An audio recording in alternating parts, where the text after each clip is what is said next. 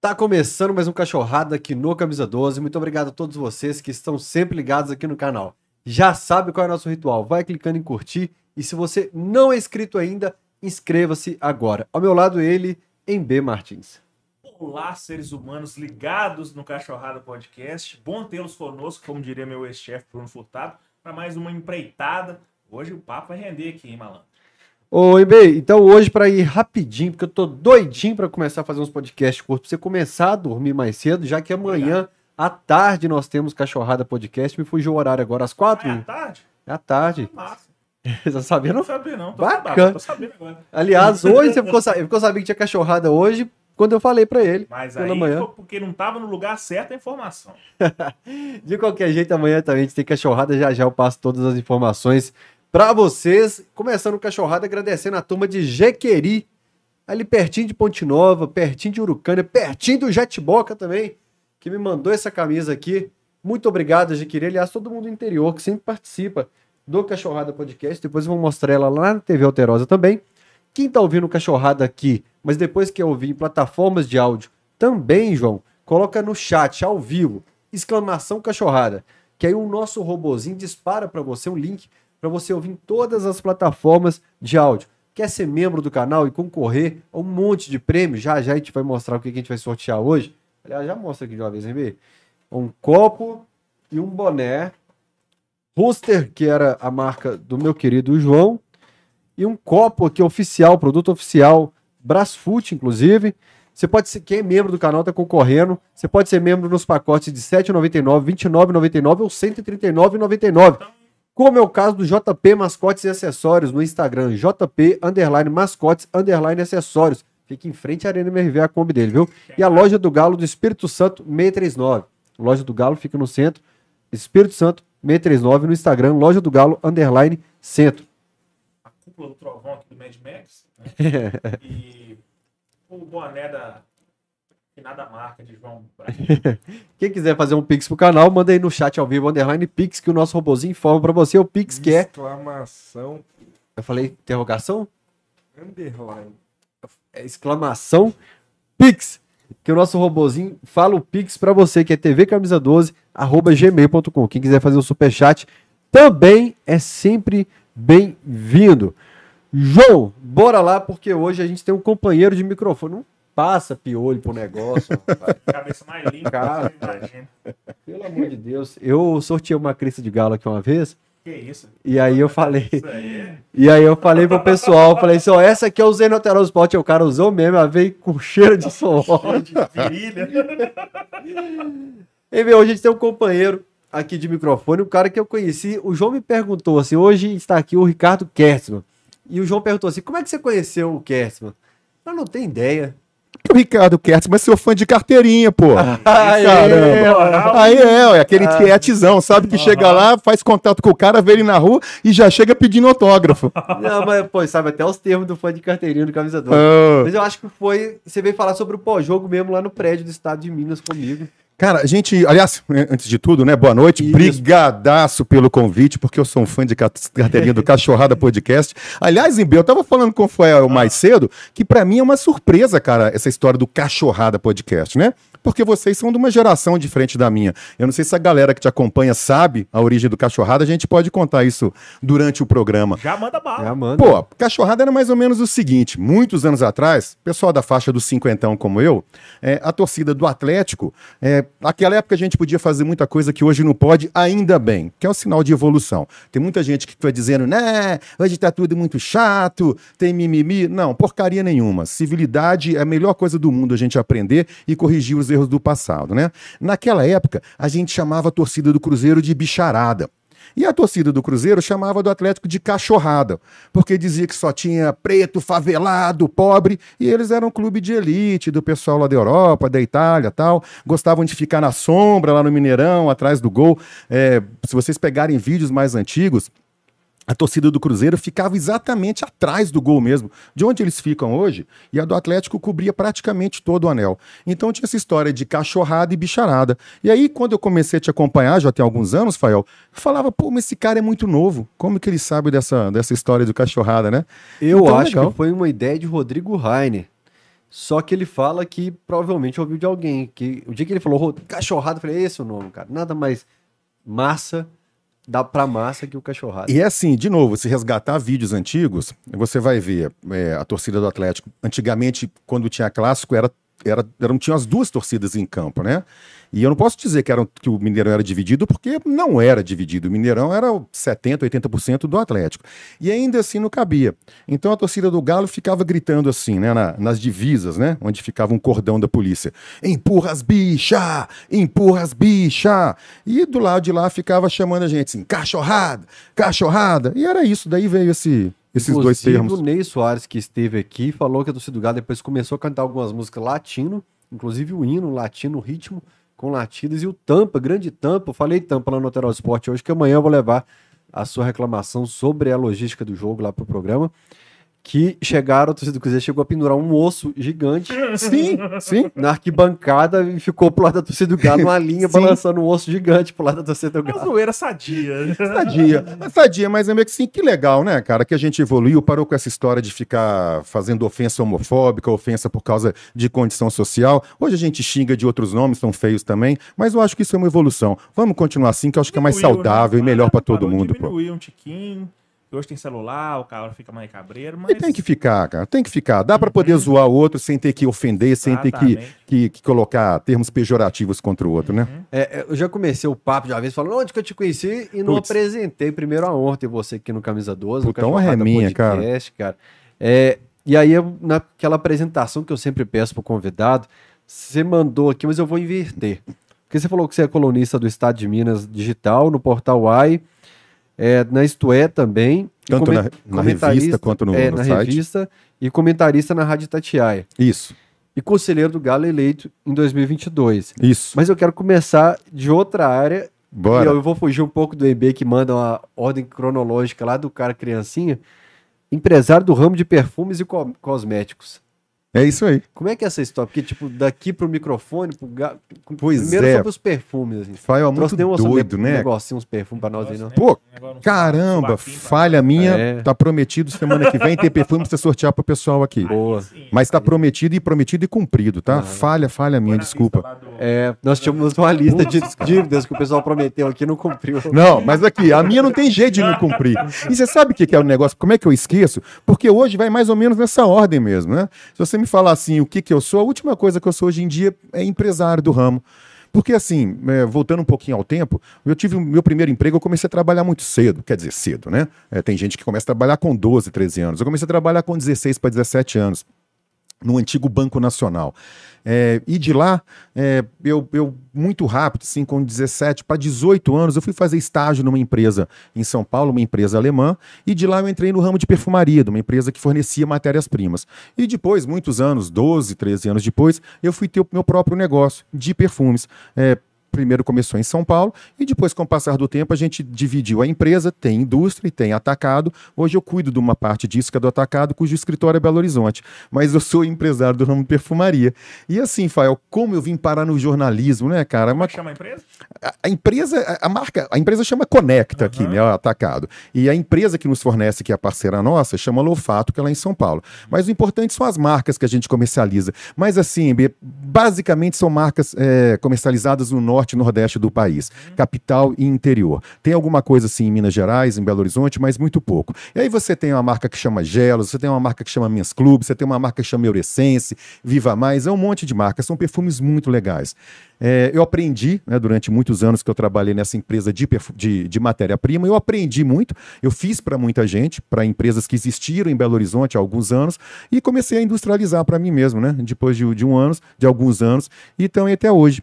E aí, por essas coisas malucas que o destino é, põe na nossa vida, em 2000 e eu sempre gostei muito de política. É, eu, eu era muito envolvido na política porque eu frequentava uma câmara, uma câmara setorial na Fiesp, que é do meu setor, né, da ABPEC, que é a Associação Brasileira de, das Indústrias, de Artigos de Perfumaria, e tocador é um nome comprido aí. E aí, é, foi justamente no período em que estava para ser eleito pela primeira vez o Lula. E o país, como tanto como agora, naquela época também o país ficou muito dividido, né, em polvorosa. E eu, eu acompanhava muito de perto esses movimentos. É, e aí eu comecei a ter mais contato com política por causa disso. É, e aí, na primeira eleição do Lula, eu já comecei a me envolver mais na, na, política, na segunda também, e esse ápice se deu na primeira eleição da Dilma. Aí a gente está indo lá já para 2014, né? E eu fiquei muito bravo naquela noite de eleição, porque eu votei é, contra o PT. E pior ainda. Você votou no Aécio? Votei no Aécio, né? A gente, faz, a gente faz merda pra caramba, né? Eu votei no, no, no, Bolsonaro também, Fael. Então, pô, eu sou o rei de fazer merda como eu voto, viu, cara? Isso é impressionante como eu atiro o voto. Mas no dia, do, ah, mas no dia da Dilma com a essa eu não fui votar, não. Cara, ah, não vou gastar com Uber, não. Cara, é impressionante como eu faço merda como eu voto. Eu só não fiz a maior delas até hoje, que foi votar no PT. Dessa eu consegui me escapar. Você votar no Bolsonaro?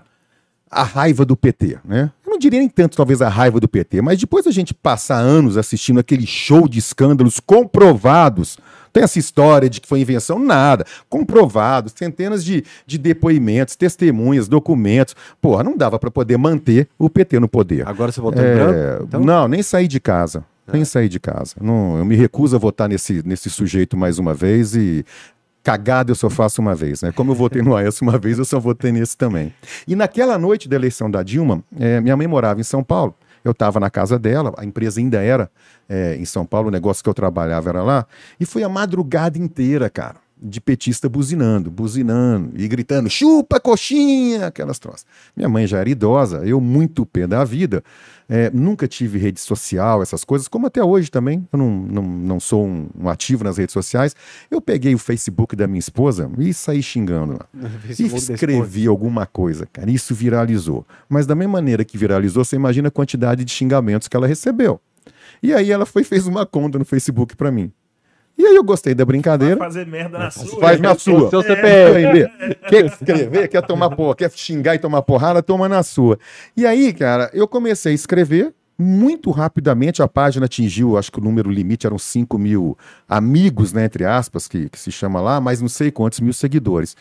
Isso foi até 2016, ou seja, dois anos assim. Aí o estado de Minas, né, o Benny Coin, é, que tem um. Aliás, ele tem dois. Não, ele tem um grande defeito. Não podemos chamar de defeito, tem, ele é cruzeirense, né? E dos, e... Mais. Abraço. Chatíssimo. Meu ex-chefe. Seu ex-chefe, meu, atual chefe. e aí o Benny, é, a gente já se conhece há muitos anos, e ele me chamou é, para hospedar um blog no, no, estado de Minas, no Portal UAI. E esse blog, muito rapidamente, também foi o campeão de audiência, era o mais lido. Sobre política. Fael sobre política majoritariamente, mas rolava de um dia, sei lá, cara, eu dormi bêbado ouvindo Pink Floyd e resolvi escrever sobre a minha filha dormindo. Ou passava uma tarde com meus amigos e escrevia sobre a tarde com os amigos. Isso também foi, foi um sucesso muito rápido. Daí me convidaram para me tornar colunista né, já foi um degrau acima. É, o que, que mudou nesse período do blog para colunista? Que a responsabilidade mudou muito, o juízo mudou muito e o palavreado também mudou, uhum. mudou muito. Antes eu tinha o blog, era meu. Opinião Sem Medo era o meu blog, eu escrevia as merdas que eu queria. Perdão para todo mundo, eu falo palavrão além da conta, infelizmente. É, e aí, quando eu me tornei colunista, eu já começo a também escrever, não falar em nome, mas eu começo a carregar o nome de uma instituição maravilhosa com a Estado de Minas nas costas. Então mudou muito nesse sentido. E aí, alguns anos depois, em 2020, a Isto É, porque a audiência realmente é muito grande no estado de Minas, eu sou o colunista mais lido do estado de Minas, a Isto É me, me encontrou, eu passei a escrever também para Isto É, primeiro para o site. E lá se repetiu a mesma coisa. Eu me tornei o colunista mais lido também na Isto É. Mesmo com grandes nomes que, que tem lá, nomes nacionais é, de política, de economia. E aí, por último, é, veio a Isto É, a edição impressa, que eu escrevo a cada 15 dias.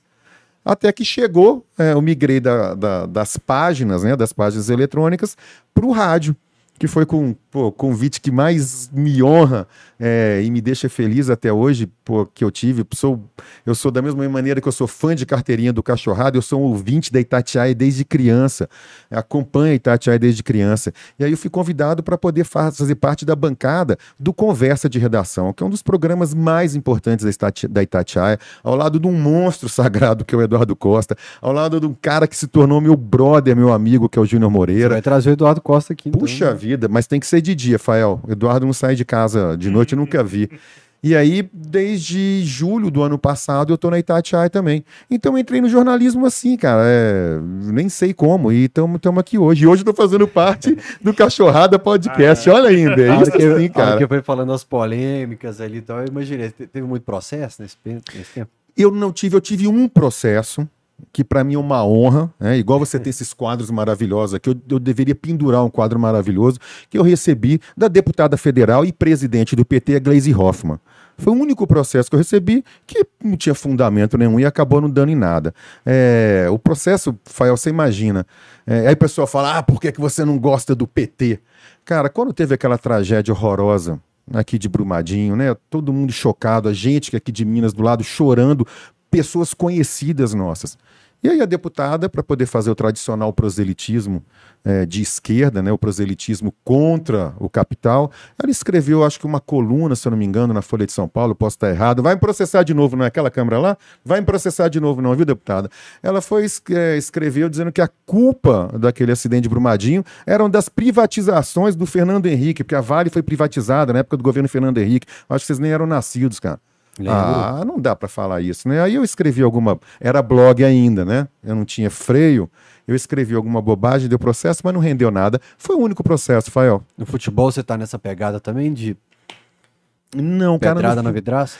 Não, no futebol eu escrevo muito pouco é, sobre futebol. Escrevo 90% é, das vezes sobre o Atlético.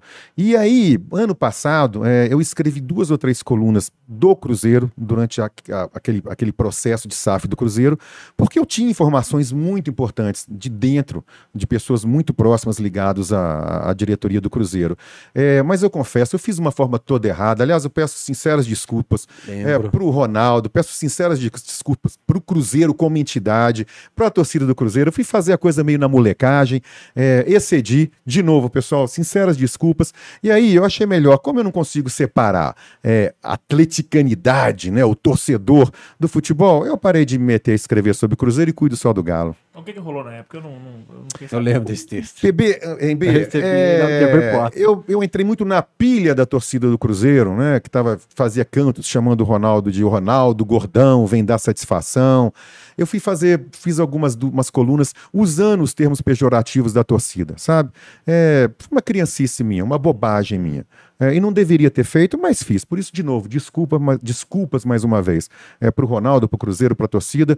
E aí, é como eu te falei, que essa questão de torcedor, cara, eu não consigo tirar o galo de dentro de mim. Então, como eu não consigo tirar, eu parei de, de me meter a escrever sobre um time que é visceral nessa provocação. Então, eu deixei pra lá. Foi uma brincadeira de torcedor, na verdade. Nada muito sério. Quantas vezes já foi con- confundido com o outro Ricardo? O Boechat. Caramba, quem dera eu tivesse, é, pela careca, talvez algumas, mas quem dera eu fosse confundido pelo, pelo profissional que era. Caramba, como eu sofri pela morte dele. Cara que eu ouvia diariamente, que eu tinha uma isso, Eu admiração. ouvia toda manhã indo pro serviço, eu tava ouvindo o Boechat, velho. Quando ele morreu, foi um negócio... Em bem, É. sabe, cara, que eu acho que rolava uma identificação minha com o posicionamento dele, que é muito parecido com o meu. Né? É, eu fico brincando, gente, que político ele tem que apanhar de domingo a domingo, inclusive sábados e feriados, de, de 24 horas por dia. Não é apanhar no sentido de agredir, nada disso, gente. Mas ele tem que ser cobrado, tem que ser vigiado. né? E o Boechat tinha muito essa pegada. Pouco importa quem fosse o partido, se era esquerda, direita, se era PT, se não era PT. Ele tinha essa pecada, pegada. Gente, é, na boa, político, eu costumo resumir o seguinte: é aquele cara que entra na sua casa, ou através do celular, ou através do computador, ou através da internet, pede o seu voto, diz que é o fodão, que vai resolver todos os seus problemas, promete tudo, não entrega nada, ganha uma grana danada para isso, recebe um monte de mordomias, e aí quando o cara não entrega, eu vou bater palma, eu vou chamar o cara de mito. Ah, não, cara, eu vou, eu vou cobrar, eu vou bater. E o Boechat tinha muito disso, por isso que eu acho que eu gostava tanto. Quem me dera ter sido confundido com ele como profissional, pô. É. Eu tenho esse mesmo pensamento, assim. Gosto de apanhar dos dois lados, porque acho que esses caras têm que ser idolatrados, não. Nenhum dos dois lados. Eles são idolatrados pra caramba. Tem Fael, que ser cobrados. claro que E tem vale que ser pra cobrado. todas as áreas. Para todo mundo. É, quando eu batia no PT, porque o PT ficou muitos anos no governo, eu acabei de contar a história para vocês. né? É, e votei errado, mas votei no Bolsonaro. Ah, então eu era nazista, fascista, genocida, de direita, sei lá mais o quê. Aí quando eu xingo o PT, agora o PT voltou para o poder e já está dando motivo sim para eu poder bater. Aí agora eu virei o, o contrário, né? É... Não, quando eu Antes xingava o Bolsonaro, é. eu, era, comunista. eu era comunista, petista, sei lá mais o quê. E agora virei o contrário. Abortista. Caramba, eu não sou nada. Eu sou o Ricardo, eu sou vocês. Eu sou o cara que paga imposto pra caramba. Eu sou o cara que tem o um Estado nas costas. Eu sou o cara que tem vigilância sanitária, vigilância disso, alvará para aquilo. E os caras não me entregam nada de volta, não facilitam em nada. Só que vale também, por exemplo, a administração de um clube. Que, por exemplo, Claro. Quando eu era da Band, bate muito no Alexandre, no Daniel Nepomuceno, no Sete Câmara, acho que eu não preciso falar. E atualmente muita gente me fala como o cara do lado do Calil. Um cara ontem comentou no canal que eu sou marionete do Calil. Porque qualquer questionamento que se faz para qualquer administração atualmente te colocam como oposição. Então, como existe o comunista, o fascista, Hoje quem questiona é Calil, que às vezes eu discordo desse ponto assim. Às vezes não, eu discordo desse ponto. O que é uma bobagem, Porque né, Fael? quando tem um erro de administração, você, ó, tá errando aqui, tá errando o manto da massa, tá errando aqui. E aí o pessoal coloca a gente como oposição. Fael, como é que a gente acerta se só tiver puxa-saco do nosso lado falando que tudo que a gente faz está correto? É. O cara que quer o bem do outro, o amigo que quer o bem do outro, ele é o cara que está lá para criticar. Mas não criticar para poder simplesmente criticar, é para criticar de forma construtiva e te apoiar, tentar ajudar a crescer. É, se alguém fala isso de você, você tem aqui um defensor. Porque eu te acompanho há muito tempo, eu sei das suas críticas contra essa administração, da qual eu gosto muito, é, tento ajudar o máximo possível como conselheiro, mas eu não te enxergo de forma alguma como isso, como um defensor do Calil, pelo fato de você criticar algumas, algumas coisas. Eu acho que existem sempre três papéis que a gente pode exercer né, é, nesse, nesse aspecto. A gente pode ser o cara que critica e ajuda, a gente pode ser o cara que não ajuda e só critica, a gente pode ser o cara que, que ajuda e não critica. Né? Eu acho que você faz o papel correto, que é criticar e ajudar da maneira que você pode. Eu Isso. sou desses também. Oi, Bete, acabou que a gente fugiu daquele roteiro que você gosta. Não, Quer voltar nele ou seguir aqui? Já, vamos nessa atuada tá. aí. Você me falou um negócio que chamou atenção. Você é um cara que gosta muito dessa atual gestão mas que também tem um pensamento crítico. Quais são os erros ou os pontos que você acha que essa atual gestão do presidente Sérgio Coelho e dos 4Rs pode melhorar? B, vamos começar a dizer o seguinte, né? Se você apontar aqui toda a relação de erros, a gente ia ter que ficar dois dias, porque existem muitos erros sim, e é natural. Porque olha tudo que tem sido feito no Atlético desde 2020 para cá ao mesmo tempo. A gente está falando de uma reestruturação administrativa que vocês não têm ideia. Vocês não têm ideia do caos administrativo que era o Atlético. As contas, as coisas eram geridas na caneta, na caderneta, na base da planilha. Hoje a gente tem um sistema de gestão mesmo primoroso. No sete câmara? Começou a transição lá, mesmo no período de sete câmara. A coisa foi mudar radicalmente agora de poucos anos para cá. É, olha, olha uma evolução que se deu no, campo da administração, no campo da governança corporativa. Ao mesmo tempo, o Atlético está fazendo, estamos caminhando para um processo de SAF, o Atlético está caminhando para terminar uma, um estádio, a maior arena, a melhor arena da América do Sul. Tudo isso ao mesmo tempo, e tendo que pagar dívida, e tendo que pagar todos os papagaios que ficou do, das gestões anteriores. Não vou querer colocar carimbo em um ou outro, nada disso, não. Mas é muita mudança ao mesmo tempo. E é muita mudança complexa, gente. Não são coisas simples de poder resolver, são anos e anos de uma estrutura que estava muito ruim para uma estrutura hoje de altíssima governança corporativa, como eu acabei de falar. Imagina o que é construir um estádio do porte e da qualidade da arena o que é preparar o Atlético para uma SAF. Então, assim, a quantidade de erros que foram cometidos nesse, nesse, nesse caminho são, são enormes, sim, mas é próprio do processo. Como é que não comete erro envolvido dentro de, dentro de tantas mudanças, como eu estou falando assim? Então, assim, eu acho, de novo, né, é, apontar os erros é, no intuito de querer corrigir, no, no intuito de querer ajudar, eu acho muito legal. Isso deve ser sempre bem-vindo. Para mim, pelo menos no meu negócio, eu faço questão que as pessoas que colaboram com o meu trabalho sempre me apontem os erros para eu poder tentar evoluir. Então, assim, é, se você me falar assim, quais foram os principais erros, cara, sinceramente, dizer que foi esse ou aquele, eu não saberia de, de dizer. São muitos, mas todos justificados dentro desse contexto que eu estou falando para vocês, entendeu? Não é fugir da pergunta de jeito nenhum, não, porque eu não fujo, não, cara. Deu uma de brada aí, hein? Não, não, não é mesmo, não é mesmo.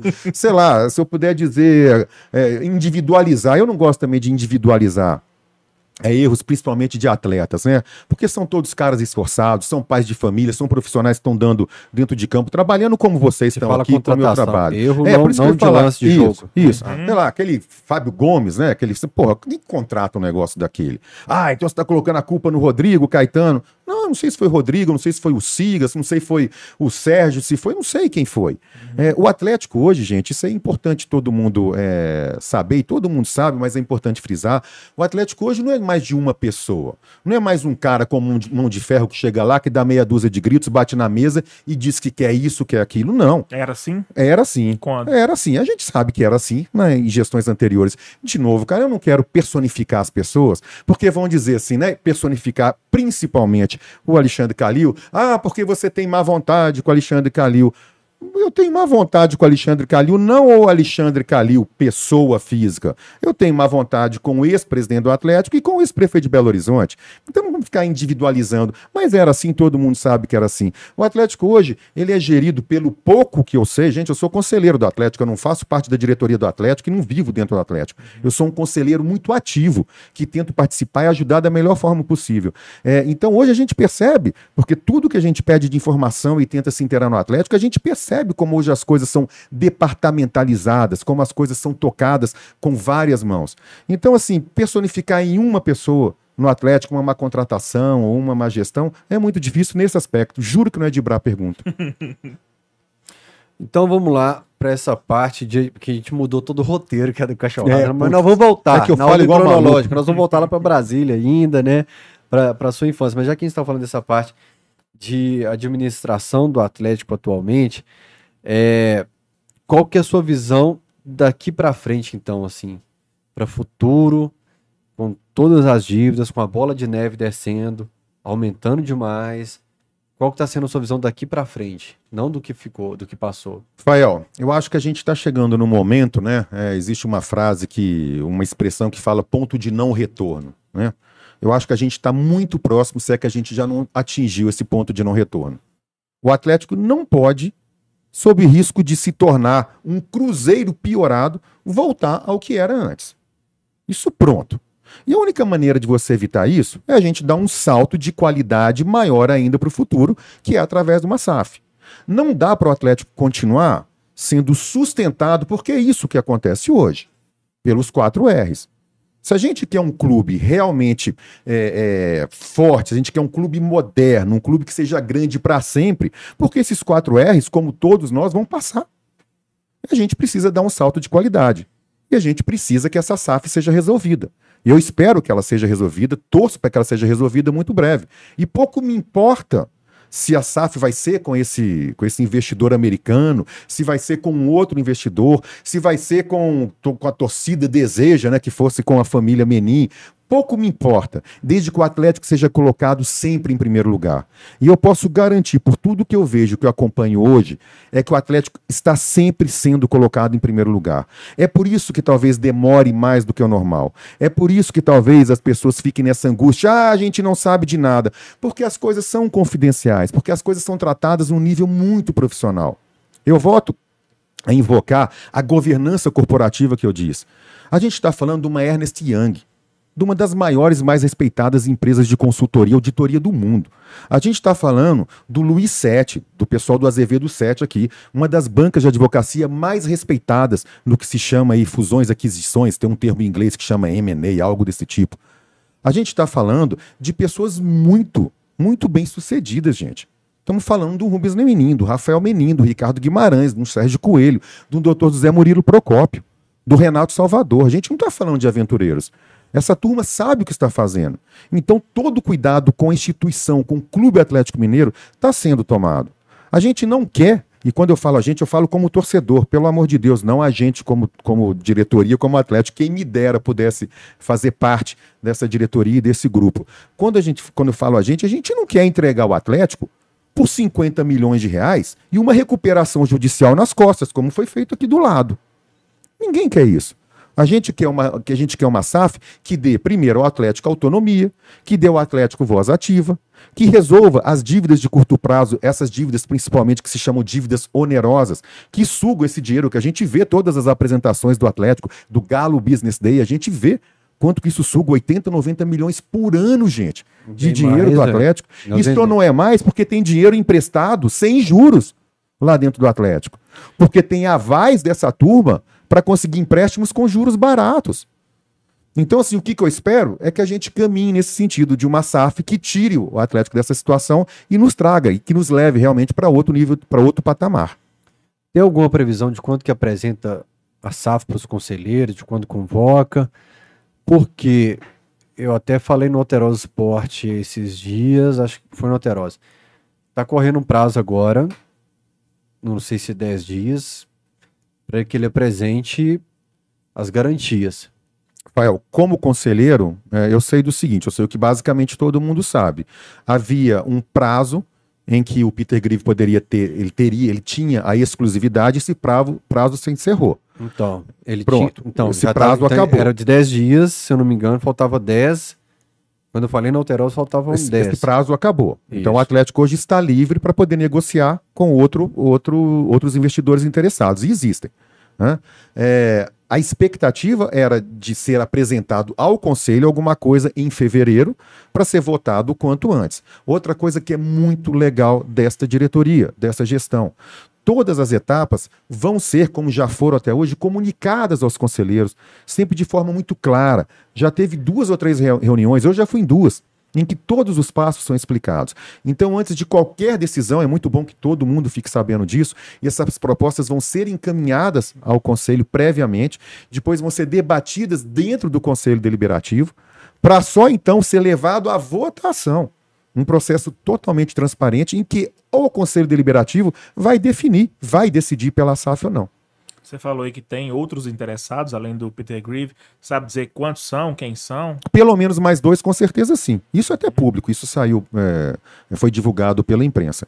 Isso é uhum. importante também. Eu escrevi uma coluna no Estado de Minas em que eu dizia justamente isso. O Atlético não é um clube em liquidação.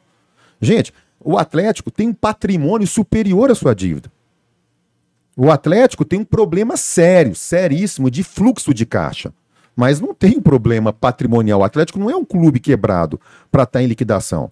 O Atlético tem o melhor centro de treinamento do Brasil, um dos melhores do mundo. O Atlético tem a arena mais moderna sendo inaugurada da América Latina. O Atlético tem uma sede social valiosíssima, tem o Labaredo, o Atlético tem a Vila Olímpica. Então o Atlético não é um clube que tem que sair desesperado com o Pires na mão aceitando qualquer proposta.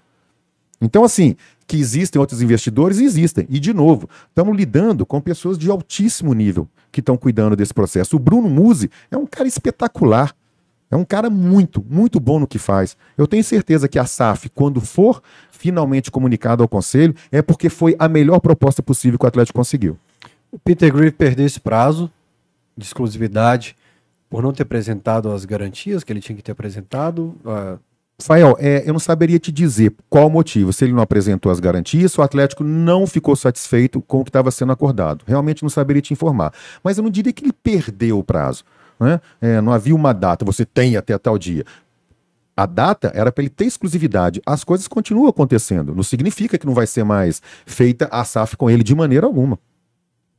A gente teve aqui outro conselheiro, Jarbas Lacerda, te perguntou para ele: a SAF é necessária? Porque tem outros clubes do Brasil que se organizaram financeiramente, obviamente, que tem mais receita de patrocínio, de televisão, etc., como Flamengo e Palmeiras. Para o Galo, é indispensável se tornar um clube empresa? Se eu fosse o dono do Atlético, se eu fosse o responsável pelo Atlético, eu diria que sim. A gente tem uma dívida onerosa na casa de 600 milhões que suga 80, 90 milhões por ano em juros bancários. Não dá para sobreviver com isso.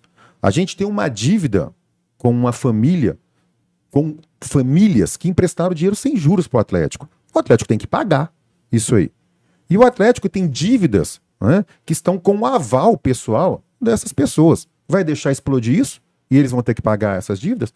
Como que o Atlético consegue pagar uma dívida que hoje passa de 1 bilhão e 400, 1 bilhão e 500, sem um aporte de capital, para dar alívio financeiro, para que ao longo dos anos, com todo o planejamento que tem pela frente, com a arena, com as receitas da arena, sem o fim, de, com o fim desses 80, 90 milhões por ano, o Atlético liquidar essas dívidas. Eu não vejo outro caminho senão com um aporte grande de, uma, de um investidor estrangeiro. Por que, que eu falo investidor estrangeiro, né, de preferência? Porque quando a gente fala em cifras de um bilhão, um bilhão e meio, para a gente é muito dinheiro. Mas estamos falando em 200 milhões, 250 milhões de dólares, que é praticamente nada para o investidor estrangeiro. Mas o cara tem que chegar e olhar e falar o seguinte: olha, isso aqui vai me dar grana.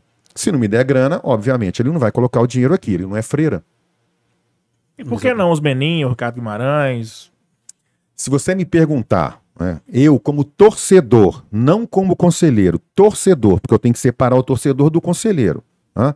Como torcedor, o que eu mais gostaria de ver seria essa turma ser a dona da SAF, é o nome que queiram dar. É, gerindo o Atlético. Primeiro, porque já estão lá dentro. Segundo, que já colocaram muito dinheiro e muito aval lá dentro. Seria natural esse caminho. Terceiro, que já provaram que merecem a confiança do torcedor. Por tudo isso que eu acabei de falar. E eu acho que o quarto, talvez, que eu não conheço, gente. Se eu conheço, até hoje não apareceu. Atleticanos tão abnegados contra essa turma. E eu não estou falando só do Rubens, do Rafael Menin, do Ricardo Guimarães, do Rafael Salvador, é, do, do, Renato Salvador. Não estou falando só do Sérgio Coelho, do Dr. José Murilo Procópio. Eu estou falando do Bruno Musi. Eu estou falando de toda a diretoria do Atlético. Eu estou falando do Paulo Braz, estou falando do Thiago Maia, eu estou falando do André Lamonier. Você não tem ideia, cara o quanto esse, quanto esse pessoal trabalha em prol do Atlético. Você não tem ideia, essa turma mata 15 leões por dia e quando vai dormir já tem mais 15 à espreita esperando. São atleticanos como nós, caras de arquibancada, que querem ver o Atlético grande, que querem ver o Atlético progredir e sem interesse pessoal. Gente, ninguém ali vai ser candidato ou foi candidato a nada na política. Isso é muita coisa. Ninguém ali está cobrando salários, dinheiros e juros para poder botar no Atlético, não. É realmente uma turma de, turma de atleticanos abnegados. Então, só por isso já me merece todo o respeito. Além da capacidade profissional e empresarial desse pessoal. É só a gente ver o negócio que essa turma está envolvida. Se algum deles está pobre ou perdeu dinheiro, né? Eu até falei, acho que no Cachorrada do Jarbas Lacerda, RB tem a memória melhor que a minha, se dependesse do Fael, eu preferia pegar menos dinheiro deles, mas tê-los como administradores da SAF mais do que um grupo estrangeiro. Porque aqui a gente dá para bater na porta deles e falar assim: que ó, tá ruim pra caramba a administração. Porque vem uma turma que não conhece a instituição, não conhece a história, enfim, que não sabe o que é o galo, uhum. de um modo geral. Mas, é, de qualquer jeito, depois assim dos últimos anos, em que se prometeu que em 2026 estaríamos sem dívidas, sem a necessidade de venda do Diamond. Depois você vende 25% do Diamond só para pagar o débito de 2022, que foi um rombo impressionante. É, eu, eu acho que a torcida está com o pé atrás com a SAF por causa de tudo que aconteceu, que havia uma expectativa e não aconteceu nesse tempo. Fael, é, em diversos pontos. Deixa eu tentar corrigir o verbo que você usou. É, que eu não, eu, não, eu não ouvi nenhuma promessa. Banheiro, filho? Pode ir. Eu não ouvi nenhuma promessa. Você fala assim, ah, que se prometeu. No Galo Business havia um, Day havia, havia uma previsão. um planejamento, né? Mas ninguém ia adivinhar que ia ter um monte de encrenca pela frente. Uma taxa de juros disparando. Ninguém ia adivinhar que ia ter Covid, ninguém ia adivinhar que ia ter é, é, guerra na Rússia, ninguém ia adivinhar que Selic. o, uma Selic iria disparar para 13,5%, 13,75%. Uhum. Ninguém imaginar que a prefeitura de Belo Horizonte anterior, isso é bom deixar claro, a culpa de tudo que está acontecendo em termos de, de relação com a prefeitura é da gestão anterior, não é do seu Fuad Noma, não é. Então, ninguém imaginar que aquelas contrapartidas é, iriam ser espetadas dessa forma no Atlético. Ninguém iria imaginar, Rafael, deixa eu dar um exemplo que me ocorreu agora de bate-pronto aqui, né? Sobre as relações com a, com, com, com a prefeitura e o atraso, por exemplo, de uma obra da Arena. É, o plano viário para o entorno da Arena, o Atlético apresentou esse plano, se eu não me engano, em março de 2020, em plena pandemia. Posso estar errando um mês, tá? Mas foi em 2020 só foi autorizado pela BH Trans, que já até mudou de nome, você imagina. A BH Trans já acabou, já virou outro nome. É, foi autorizado em agosto do ano passado. Então, assim, quem que poderia planejar e imaginar que isso tudo fosse acontecer? Então, quando lá atrás, de novo, não prometeu, houve um planejamento, ele era concreto, ele era real. Aquilo, o pessoal costuma dizer assim, papel aceita tudo, nada disso. Os números estavam lá, E o planejamento estava lá. E não ocorreu por uma série de fatores. E aí eu acho muito injusto, compreendo. Torcedor é torcedor, a gente quer ver as coisas funcionarem conforme foram nos dita, ditas lá atrás. Mas eu acho injusto é, cobrar de uma coisa que fugiu ao controle dessa gestão. Mas tem coisa, por exemplo, a, o Atlético não se paga todo mês. O Atlético fecha no vermelho todo mês Sempre. há muito tempo. A folha salarial, por exemplo, dá para você planejar um pouco mais. Você tem cinco zagueiros no elenco, você traz o sexto. Você traz algumas contratações que não rendem muito. Você citou um deles, o Fábio Gomes, mas tem outros casos. O Pavão não estreou ainda, né? É, outros casos que o, o que te trazia 12 milhões por ano, que é o manto da massa, você joga o projeto no lixo. Então eu acho que tem pontos também Vários. que contribuíram para que a, a, coisa piorasse, o que já é pior, porque é uma dívida grande, com juros que vão aumentando. Como a gente falou, a taxa Selic aumentou, pandemia, guerra não sei onde, guerra aqui. Mas os nossos erros internos eu acho que são fáceis de ser solucionados, alguns deles, e a gente demora demais para solucionar. Fael, é, essa do manto da massa. Quando o MB falou os erros, né? O é. manto da massa. Essa do manto da massa tem, tem, sido meu ódio diário, então, a quantidade pô, de mensagens que eu recebo. Mas, Cada mensagem não, que eu é recebo. É o meu também, xingo, é o meu também. Tô lá esperando. Tô lá esperando os meus é, dois. É porque eu falo assim: o que te trazia dinheiro, o que você mais precisa hoje é dinheiro. O que te trazia dinheiro, você simplesmente jogou no lixo. Fael, tô com você. Agora, é, a gente, de novo, né? Aquilo que eu falei, a gente pode criticar e ajudar, criticar e não ajudar né? Ou ajudar e não criticar. A gente está criticando para ajudar. É, você imagina o manto da massa. Estamos falando num case de sucesso mundial. 120 mil camisas. Ah, mas se não dá conta, não, não, não vende. né? né? Porque são três Foram, anos. É, sim, é, mas essa última, é o último é. desse manto da massa 3. 120 mil camisas. Se não dá conta, não faz. Então tá bom, então não vamos fazer nada com medo de errar, com medo de não, de não dar conta de entregar. Não vamos fazer nada, vamos ficar de braço cruzado esperando a bomba explodir. É aquela história de preferir pecar mas não pelo, pode pelo fazer, excesso. Ricardo, com... e deixar o pessoal com 10 concordo, camisas de uma Fael. casa sem entrega. Fael, Ou concordo. quando entrega tá um material ruim, tá? Concordo. Não, não, pode deixar é, de pagar o fornecedor, não pode deixar de pagar é, a empresa que faz a logística. Eu concordo. Mas eu duvido que o Bruno ou qualquer outra pessoa responsável é, é, pelo, por esse departamento do Atlético, o Leandro, eu duvido que alguém tenha feito isso de caso, caso pensado. E não esteja trabalhando, de novo, os 15 leões, não esteja trabalhando todo dia para corrigir isso aí. Então, de novo, estamos aqui no papel de criticar tentando ajudar. Mas não criticar sem tentar ajudar. Aliás, é... eu acho que o Leandro apanha de graça nessa situação Pô, é até complicado para eu defender, porque meu amigo vai parecer que eu tô passando pano justamente o que eu falei. É, é um cara sensacional, pô. Porque merece... assim, você planeja todo o, o, manto da massa, toda a ação, tá mas não é ele que tem que pegar o dinheiro e pagar. Não é ele que tem que cumprir.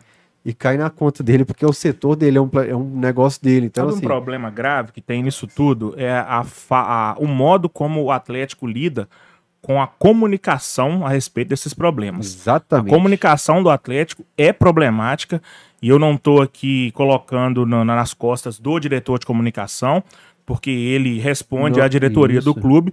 Obviamente ele tem as suas ali liberdades para poder atuar, né? Porque é um profissional gabaritado, não está ali à toa, mas o Atlético peca muito na comunicação. Por que, que não vem para a torcida e não se pronuncia por causa desse bendito atraso do mando da massa? Por que, que um clube que emite nota oficial à torta e à direita para falar de. Eu falo sempre isso aqui, para falar de boato de WhatsApp que um jogador tava pegando a mulher do outro, por que, que na hora que precisa se pronunciar pro torcedor, não fala nada? E, sabe, é, é essa comunicação é muito falha. É uma coisa você ter um cara que te deve uma grana e o cara tá no boteco ali tomando Heineken e você tá precisando da grana para poder. Aí o cara não fala nada, não te manda uma mensagem e é. falou, mano, eu vou te pagar. O, o que eu falei no Alteral Sport é o seguinte: o presidente não é diretor, Sérgio Coelho tem que ligar uma câmera na frente dele e falar assim: olha, aconteceu isso, a gente precisou de dinheiro para salário, a gente imaginou que o dinheiro do Daimon entrar em tal mês, isso, isso isso, e ferrou tudo. Mas falar a verdade. O clube fala quando quer, sobre o que quer e para quem quer, porque essa última entrevista coletiva que teve para falar do atraso da, da obra, ela foi é, informada para algumas pessoas, não foi informada no, no, no no canal tradicional que o clube tem com, com a imprensa, né? Que é o grupo lá da assessoria. O clube não, não, não, não, não é, divulgou que ia ter uma coletiva, porque isso é muito estranho, cara. Você falar para poucas pessoas, para quem você quer que esteja ali, no momento que vai ser dado uma coletiva, por quê? Será que aquelas pessoas que estão ali é, são pessoas que você quer que elas sejam os porta-vozes oficiais do clube? Isso é muito estranho, isso é muito oh. é, incômodo para a torcida. Pode falar, Só voltar no manto da Seu microfone tá ligado? Que tá, todo cachorrada que você fala que tá ligado seu microfone, eu xingo na hora de editar. Mas só voltando um pouco no manto da massa, que vocês estão esquecendo de uma coisa. O primeiro manto da massa foi o Correios que ia fazer a entrega deu errado, eles passaram para a mesma empresa que está hoje. A fábrica é a mesma que fez a primeira. O segundo mando da massa é a mesma empresa que fez entrega e que fez a, a fábrica. O terceiro mando é a mesma empresa. Será que o planejamento não tem que ser refeito? Não? Aí que entra o marketing. Aí que entra a parte do marketing. São três anos com a mesma empresa que entrega, três anos com a mesma fábrica. Com os três anos tendo atraso na camisa e esse ano pior ainda três atrasos. Será que é aí que não entra o é. ponto é. do marketing? Não, porque é. tirar o Leandro, porque o Leandro não paga, mas são três anos com as mesmas empresas e dando errado no atraso. Ô, Ricardo, eu conversei com uma pessoa da diretoria e a gente tem ponto de vista diferente, assim, que eu falo exatamente isso. O Atlético opta por ficar calado, fingir que não existe o problema, aquele mesmo, tô invisível, tô uhum, invisível. O é. Atlético é mais ou menos isso mas não, não olha no olho do torcedor para conversar com ele. Ele olha na hora de vender, mas não olha na hora de assumir o erro. E aí eu vou comparar com um caso é, de anos anteriores de dívida. O Atlético falava assim: eu posso pagar 20 mil aqui agora para pessoas tipo B. Eu vou ignorar todas as tentativas do MB de me procurar, o Atlético fazia isso. Eu vou fingir que essa dívida não existe, eu vou deixar ele entrar na justiça, eu vou deixar entrar juros em cima e 20 mil que eu devia para o MB vai virar 2 milhões. O Atlético fez isso por anos. E o cara, quando entra na justiça, ainda é apedrejado. Pô, tá processando o clube. Eu, eu perguntava para uma pessoa do clube, assim, da área, por quê? Ah, é a forma que o clube trabalha. Eu não entendo, sinceramente, eu não consigo entender. Olha, Fael, de novo, é, como torcedor, tamo, tamo junto. Eu também tô muito pé da vida que as minhas camisas não chegaram. Também fico pé da vida quando ocorrem essas falhas de comunicação. Eu só quero, só quero não é, não é passar pano de jeito nenhum, mas é só tentar lembrar para a torcida atleticana que, gente, são 15 leões, não é por dia, não, são por hora para matar. É, e aí, às vezes, uma área, outro, um departamento, outro, acaba cometendo falhas como essas todas que vocês apontaram, com muita propriedade, com muita razão. Como jornalista, o que, que você acha da comunicação do Atlético? Putz, eu não sou jornalista, né? Eu estou jornalista. Então eu não sou um cara que, que, que tem capacidade técnica para poder falar sobre a, a, comunicação do Atlético. É, como torcedor, eu também sinto muito muita falta né, desse, desse maior, desse maior proximidade, mais estanque com, com o torcedor é, do Atlético. Mas, sinceramente, sobre o aspecto técnico, eu eu não sei, não saberia dizer se é uma comunicação boa, se é ruim, não sei como é que é a relação com a imprensa. Por exemplo, é, é tanto na Itatiaia, né, quanto no estado de Minas aqui, a minha área é jornalismo, não é esporte. Eu não sei como é que se dá a relação do Atlético com o pessoal que faz a cobertura esportiva, com vocês, é, lá da Alterosa Esportes, por exemplo, do Super Esportes. Eu realmente não sei para poder, de novo, viu? Não é fugir de pergunta não, porque eu responderia. Uhum. Eu não tenho essa capacidade técnica. Sim. Como torcedor, eu sinto muito, muita falta, como vocês sentem também, de uma maior proximidade. Eu diria maior agilidade, sabe? Assim, Gerir na, a crise, na, né? Na resposta. É. é, eu talvez geria crise me, me, parece uma palavra um pouco. Porque gerir a crise pode dar uma conotação meio, meio ruim, né? Ah, não, deu um incêndio ali, não. vamos é, tentar tá, apagar mas, o incêndio. Mas deixar o fogo mas, lamber assim, também não pode. É, é, eu acho que falta, como eu falei, eu sinto falta assim daquela comunicação mais estanque. Talvez até a gente gosta de falar de papo reto, né? O papo reto. Uhum. Ô, galera, é o seguinte: a gente ia vender, tô dando um exemplo, tá? Não tô dizendo que foi isso que aconteceu, não. A gente ia vender o shopping 50% que faltava do shopping, tava tudo acertado, tinha um contrato. Na última hora o cara ruiu a corda, vendeu só 25 faltou grana entre pagar salário, entre pagar as despesas que tinha que fazer ali o manto da massa, optamos por isso. Papo reto mesmo, né? Uhum. Eu teria esse estilo. Né? Mas eu não posso julgar quem tá lá, porque eu tô te falando, são 15 milhões é por minuto que tem que matar lá no Galo. Você ah. falou aí da confidencialidade, eu acho que a confidencialidade ela tá ali muito próxima à falta de transparência. Tem uma zona cinzenta ali entre uma e a outra que o falei, Galo falei no programa isso. peca e muito. É, pensamos igual, eu não cheguei Foi a no ouvir, caso não. do Patrick que eu falei. Aham. No caso do Patrick, existem cláusulas de confidencialidade, que o Patrick foi pro esporte e tal. Dois meses depois ele tá na FIFA. Cobrando o É. Atlético. Mas Por que, que ele foi pra FIFA? Ah, tem cláusula de confidencialidade. Não, pera, porra. O cara tá na FIFA, eu preciso saber, ué. É muito cômodo, né? Você colocar ué? confidencialidade onde é bom pra você e né, expor outras coisas. Cara, eu acho que é isso. Continue exercendo esse papel de cobrança. Pô, a diretoria do Atlético é uma diretoria muito aberta. O André Lamonier é um cara muito aberto, um cara muito, muito receptivo a críticas, a sugestões, a ouvir. Hum, mantém, mantém contato com ele, tenta ver o que, que é possível fazer. Eu, eu, como torcedor, né? Se isso que vocês estão falando aí, eu me coloco agora como torcedor, não como conselheiro, faria isso. Se eu estivesse insatisfeito, eu faria isso. Eu tenho procurado mais a turma lá pra falar isso. Essa do Manda da Massa eu procurei pra falar. E não conseguiu resposta. Não, o cara me justificou. O cara falou assim, ó. é, mas não foi é, o Lamonier que eu procurei. Eu falei, pô, bicho, vocês precisam gravar um vídeo do presidente falando o que, que aconteceu assim, assim. Ah, mas a gente vai tomar muita pancada se. Eu falei, pancada É. tá tomando agora. É, assim, pancada tá tomando. Eu sei que, obviamente, Fel, de jeito Então, nenhum, eu quero assim- saber quem te falou, não é isso. Mas assim, quando fica nesse campo, né? Ah, o cara me falou, ia tomar É. pancada. Não é o comportamento das pessoas da diretoria que eu conheço, que eu conheço no Atlético. Todo mundo ali não tem medo de botar a cara para bater. Você falou do, do presidente Sérgio Coelho. é, eu, Ricardo, também gostaria de ver um Serjão mais ativo, um cara, mas é da natureza dele, ele é um cara mais introspectivo, é um cara que fala pouco, é um cara que não gosta de se expor. É da personalidade dele isso, Mas sabe? tem coisas da liturgia É. do cargo que não podem ser deixadas de lado por causa da personalidade da- de quem ocupa o cargo, né? Beleza, mas é coisas que são assim, necessárias. Você fala, ah, pô, eu não Beleza, gosto. mas ele é assim, se você mudar o cara, o jeito dele de ser, eu compreendo isso que você está Uhum. falando também, mas não tem como você pegar o cara pelo pescoço e falar assim, olha, seja diferente, vai lá, fala, é da natureza tem dele. obrigações, né? Ah, eu não gosto de Ok. sangue, então não posso ser é, médico. É, eu entendo É. assim, né? Aí a gente. Vamos lá, eu, eu- aqui, pelo amor de Deus, eu não tô discordando, não. E tô Uhum. concordando com a crítica e assinando embaixo, tá? Mas assim, o Sérgio tem essa falha. Ele não é um cara que gosta de se expor, é, da, Uhum. é- é da, é da natureza dele. É, aí a gente tem um outro que dá bronca em todo mundo, que fala, que se expõe, que fala mais. Eu acho que todas as pessoas têm qualidades e defeitos.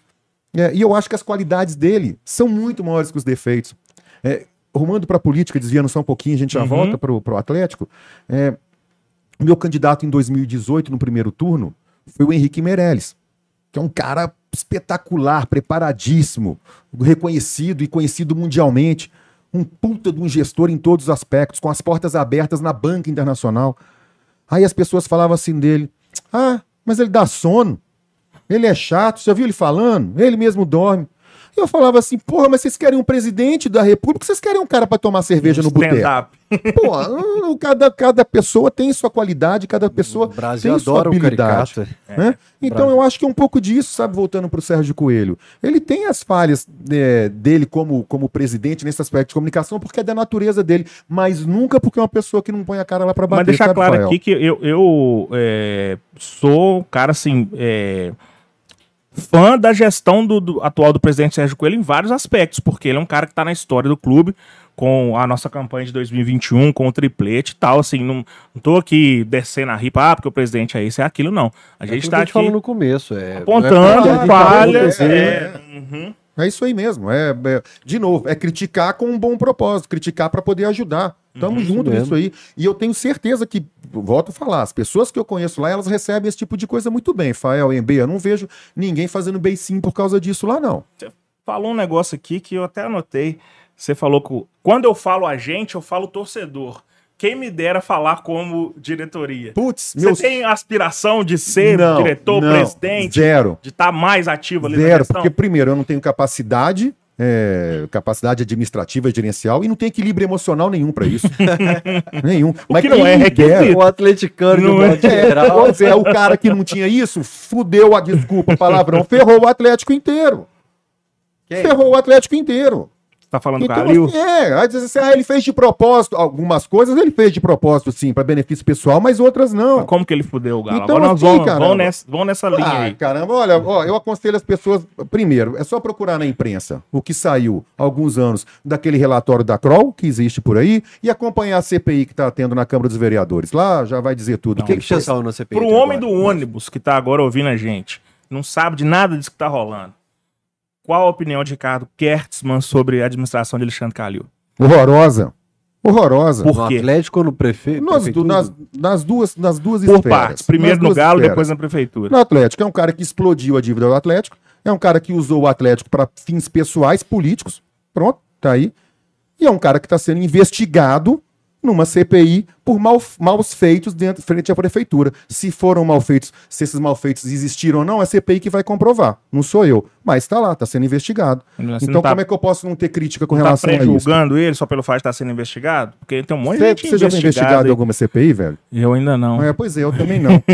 na, na sessão que teve uma semana, duas semanas atrás, é, Eloá, acho que era esse o nome, da responsável pela agência de turismo que cuidava das contas do- da conta do Atlético da conta da prefeitura. Essa pessoa foi a uma CPI, depor. Ela está lá sob juramento de prestar é, depoimento falando a verdade. né? É, então, eu imagino que ela tenha falado a verdade. Ela disse que a agência de turismo dela tinha uma caderneta com o Alexandre Calil. Ela, ela no depoimento na CPI, ela declarou que pagava despesas de hotel para o Alexandre Calil e recebia depois em dinheiro vivo dele. Me, explica melhor isso aqui. Então, assim, não sou, eu não sou eu era- julgando nada, entendeu? São fatos que, que existem. E que não sou eu que inventei. Não, ah, só- você só não gosta do Alexandre Calil. Porra, eu não não, caramba. É o que, que rola. ficou confuso o pessoal de casa para eu entender melhor. Uhum. Ela era funcionária. Não. É uma pessoa que tinha uma agência de turismo chamada Unitur. Essa agência de turismo mantinha contratos regulares de muitos anos com o Clube Atlético Mineiro e com a Prefeitura de Belo Horizonte. Ok? Ela, em depoimento na CPI, sob juramento de falar a verdade e sob as penas que a lei impõe sobre o que ela está dizendo, ela declarou que pagava despesas pessoais do Alexandre Calil com cartão de crédito particular dela e que depois acertava essas despesas recebendo em dinheiro vivo do Alexandre Calil, dos filhos dele, do office boy. Dentro do hospital, inclusive, ela disse que passou muito tempo, infelizmente, cuidando da saúde do marido que faleceu e recebia dinheiro lá. Nesse mesmo período, a gente tem que lembrar que o Alexandre Calil tem dívidas, tinha e tem dívidas. E, essas, e as contas dele, é, por causa dessas dívidas, eram objetos de penhora. Poxa, se ele não tinha dinheiro para pagar essas dívidas, como é que ele tinha dinheiro para pagar as despesas do Copacabana Palace, que foi o que ela declarou? Mas então, isso entende? como- Não sou eu, não é uma questão particular minha. Eu, é o Mas Ricardo por que, como que essa discussão jornalista. está na CPI da Arena MRV? Porque o quê? Por que essa discussão foi para Mas na CPI da É, Arena a, a não, discussão é, é, é outra, não? não, não. A, Ah. CPI, a CPI é sobre abuso, de Abuso de poder autoridade. do Alexandre Calil durante, durante a gestão na prefeitura, ok? Ah, eu imaginei que a CPI era especificamente sobre a Arena. Não, não, não, não, não, não. Ah, sim. Não, a CPI é sobre abuso de poder do Alexandre de Calil como prefeito de Belo Horizonte. Ok? Aham. A questão dela, ela foi chamada não para prestar esclarecimento sobre a conta da Unitur com o Atlético. Isso aí, é, o relatório, aquele relatório da Kroll lá aponta. Ela foi lá prestar depoimento sobre a relação da Unitur com a Prefeitura de Belo Horizonte. Ela disse que, como prestadora de serviços da Prefeitura de Belo Horizonte e do Clube Atlético Mineiro, pela amizade que ela tinha com Alexandre Calil e com o pai dele, de saudosa memória, o marido dela e ela mantinham uma caderneta. Foi esse termo que foi usado. A gente tinha uma caderneta. Fazia pagamentos para ele e depois ele nos pagava em dinheiro vivo. Então, assim, como jornalista, gente, eu vou fechar os olhos para isso? Como atleticano, eu vou fechar os olhos para isso? Como conselheiro do Clube Atlético Mineiro, o Sérgio Coelho, quando me chamou para ser conselheiro, ele não me chamou porque eu sou careca, não. Ele me chamou porque ele me conhece como empresário, sabe das minhas qualidades, sabe como eu prezo a questão da governança corporativa. Ele sabe como eu lido com as questões administrativas da minha empresa. Então, eu, quando me tornei conselheiro, eu não me tornei para ser um conselheiro desse que fica lá tomando cafezinho, não. Eu quero participar ativamente do conselho do clube. Então, quando a gente começa a ter ciência dessas coisas, como que não fica bravo? Na, É C- na CPI sobre Atlético e Alexandre prefeito, saiu alguma coisa? Já teve alguma discussão na Não CPI? entendi, Fael. Como é? Na CPI que tá rolando, na, a- na relação Atlético e Alexandre, o Atlético e Prefeitura, já teve alguma coisa? Algum. Não, vamos Alguém- lá. É, o que, que pode ser, o que pode ter de ligação né, entre Atlético é, e CPI? Por exemplo, há pessoas que trabalham ainda, estão lotadas na prefeitura, que eram funcionários do Atlético. É, Eram funcionários do Atlético e da prefeitura simultaneamente? saíram do Atlético e foram para a prefeitura. Entendeu? Funcionários do Alexandre, eram funcionários na gestão Alexandre Calil, foram ser funcionários na prefeitura de Belo Horizonte em cargos de confiança. Ah, São essas problema, ligações. não, mas aí não tem problema, não, hein? Para mim, nenhuma. Mas você perguntou qual que é a ligação Não, mas tem? eu falo assim, da- da- de qualquer interferência para prejudicar o Atlético. Já saiu alguma coisa? Alguém, Não. alguém falou Não, alguma coisa? Não, porque ainda não se tocou ainda em assunto Ah, Arena tá. MRV. O que foi tratado na CPI até então foi primeiro a relação dessa prestadora de serviços, dessa agência de viagem com a prefeitura. Aham. É, agora, essa semana que passou, foi ouvido é, fiscais da prefeitura com relação aos, aos IPTUs é, que o Alexandre Calil deve à cidade, não foram pagos e algumas dívidas foram perdoadas. De novo, não sou eu, são fatos, está lá. Eu, como jornalista, não posso fechar os olhos e fingir que isso não aconteceu. São fatos ou são depoimentos? São fatos, fatos, documentos. O Alexandre Calil devia. O Alexandre Calil teve dívida de IPTU é, perdoada, tá lá. Na gestão dele. Na gestão dele, tá lá. É, essa semana eu sei que vai ter um depoimento do Dr. Gropen, porque ele advoga para o Alexandre Calil e ele é membro do Conselho de Ética, se eu não me engano, esse é o nome do, do órgão que ele é presidente na, na cidade. Então, a relação é, Alexandre Calil e Atlético até então são essas que eu te falei. Há, há suspeitas, suspeitas que o Alexandre Calil e a Prefeitura de Belo Horizonte e sua gestão prejudicaram demais o Atlético, prejudicaram demais a construção da Arena MRV. Essas são suspeitas, isso vai ser apurado mais à frente. É isso que eu queria saber. Se, já, se vai entrar ainda nesse assunto. Tá no se programa, tá na- no cronograma da CPI. Existe Apurar a Arena? MRV. Porque eu, eu estudo- ouço de vez em Aham. quando de manhã, Itatiaia. Aham. Vocês têm tocado sempre nesse assunto da CPI. E eu fico sempre assim, pô, será que tem data? Será que tem cronograma? E aí eu não sei te dizer o cronograma, mas que tá na pauta, que, que faz parte da pauta da CPI, faz. Porque assim, gente, é, quando a gente fala em contrapartidas, né, é, dos exageros, ah, o, o que que houve? É, a, a- a gente tem que, a gente tem que separar é, as três esferas. A gente tem que separar União, Estado e município. Houve contrapartidas na esfera da União, na esfera federal. Houve contrapartidas ambientais na esfera estadual e houve as contrapartidas na esfera municipal. Ali tem exageros. Teve no âmbito estadual também. Tem uma aqui que eu, que eu, eu quando tomei pé do todo o processo de licenciamento, como foi feito da Arena, eu quase arranquei os cabelos que eu não tenho. O Atlético teve que comprar uma área equivalente a onde está sendo construída a Arena, por causa do desmatamento. Ok? Aí, essa área teve que ser transformada depois, o Atlético comprou. Mata dos morcegos? É, eu não sei, eu acho que o nome era esse, né? Mas o Atlético comprou uma área equivalente, logo ao Lá lado. que os peões descansam na hora do almoço, fica lá mocegando lá. lá não, lá, e o lá. Toledo falou que soltaram o passarinho do oco do pau no meio dos morcegos. Capacetinho do oco do pau. Capacetinho do oco É. do pau no meio dos morcegos. Abraço aí pra galera do capacetinho aí. Aí, beleza, foi lá e comprou. Né? Botou a grana e comprou. Aí alguém vinha disse: não, não, não, mas comprar área não basta, não. Tem que fazer um parque. Pô, tá bom. Vou construir um parque. Não, não, mas construir o parque também não rola. Tem que cuidar desse parque aí pelos próximos, sei lá quantos mil anos. Tudo foi acontecendo assim. né? É, e na prefeitura, as coisas foram maiores ainda. Essas contraparti- contrapartidas elas foram estabelecidas pelos órgãos técnicos da União, do Estado e do município. O Atlético tinha ciência disso tudo quando apresentou o projeto de licenciamento de construção da arena, certo? Não. Não, elas não, foram isso foi caminhando, isso foi aparecendo. aparecendo durante a construção. Em B, você imagina na reunião final, ou nas uma das últimas reuniões, é, para o Atlético ter a licença para poder construir o estádio. Aí levanta uma pessoa do conselho, acho que foi do Codema, pelo amor de Deus, se eu estiver errando o nome de órgão aqui, não, não, não me cobrem depois. Me levanta um conselheiro, né? já tinha sido estabelecido na condicionante que o Atlético ia plantar, se eu não me engano, 5 mil mudas. Ok? Beleza. Aí me levanta um conselheiro lá, os 49 do segundo tempo, sem VAR, fala assim: olha, vão ter 46 mil assentos. Eu acho que seria legal, né? Um ato simbólico, ter o Atlético plantar uma muda, uma árvore para cada um dos assentos. Aí de, de 5 mil virou 51 mil.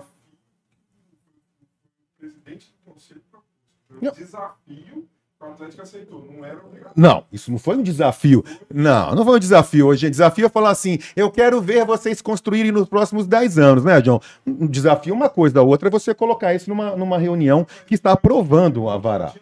E aí? ele levantou. Ó, E aí? queria desafiar o, o Atlético a plantar 46 mil árvores. Quem tava lá aceitou. Ah, beleza, quem tava lá aceitou. E aí, depois, só para vocês terem uma ideia, tá? Pra vocês terem uma ideia. É, Belo Horizonte, em quantos anos nós temos? 120 anos. Quantos anos tem BH? Sei lá. Aí, cento- é. 97 vezes 100? Então deve ter uns 130, Cento e sei lá quantos 125, anos. 126. É, Belo Horizonte tem um total de 450 mil árvores. O Atlético sozinho tá colocando mais de 10% do que a cidade inteira tem, assim. Lá naquela, naquela. Vocês já foram, todo mundo já foi à obra, né? Lá naquela esplanada, não tem aquelas saídas, eu acho que chama bocas, né? Que dão acesso ao, ao estacionamento. Ah, ok, tava tudo lá mais ou menos pronto.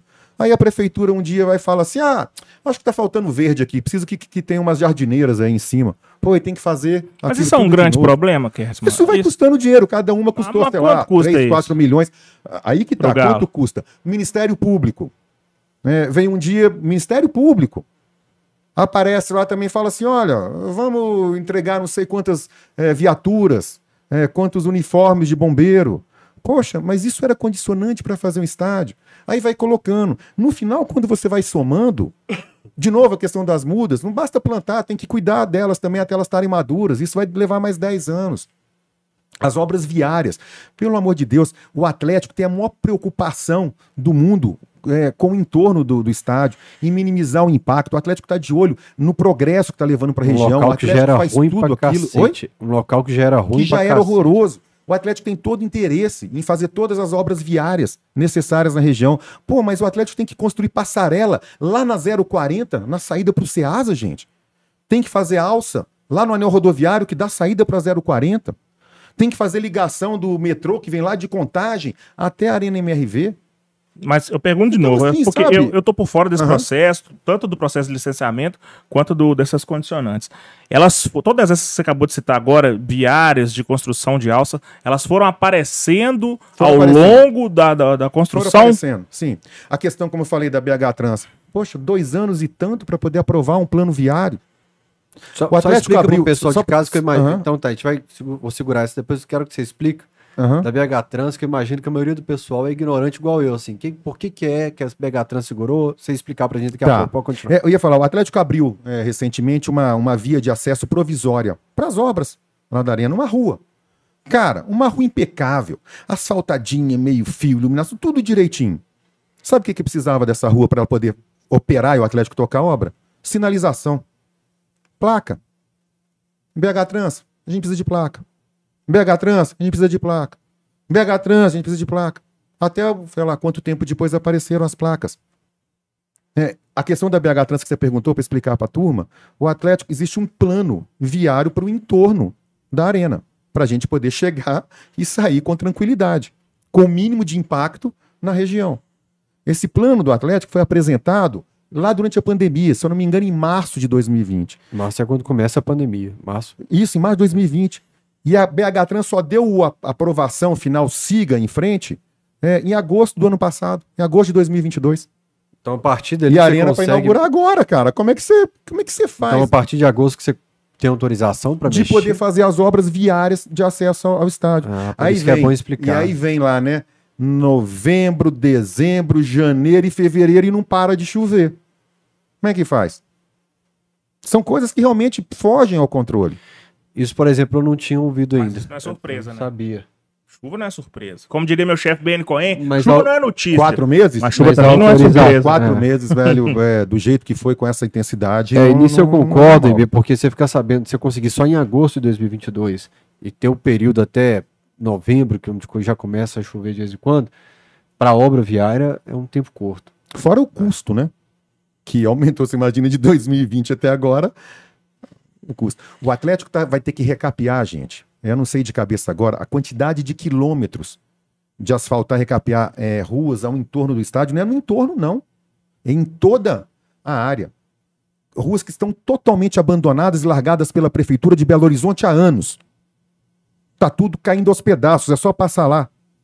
O Atlético vai ter que recapear e cuidar dessas ruas. Mas era rua onde não Ok. passava ninguém, né? Ok, Agora vai passar sim, 40 claro que- mil Claro cabeças. que passa alguém. E não vão passar, Ninguém, assim, entre aspas, e, né? e não vão passar 40 mil lá. O MB, a, a, a, a, Tipo no a- Camargos o ali. acesso Não, tá, você entendeu. É uma rua onde passava pouca gente, vai ter um Ok. fluxo muito maior de gente, Ok, de carro. agora é de- uma rua que hoje totalmente esburacada, não. O Atlético tem que recapear e, faz- e- e fazer essas ruas todas de novo. Eu- Me preocupa é a BH Trans no meio, que o Mineirão que tá aí há 50 e tantos anos já não sabe mexer com o trânsito dele até hoje, imagina planejar o trânsito aqui.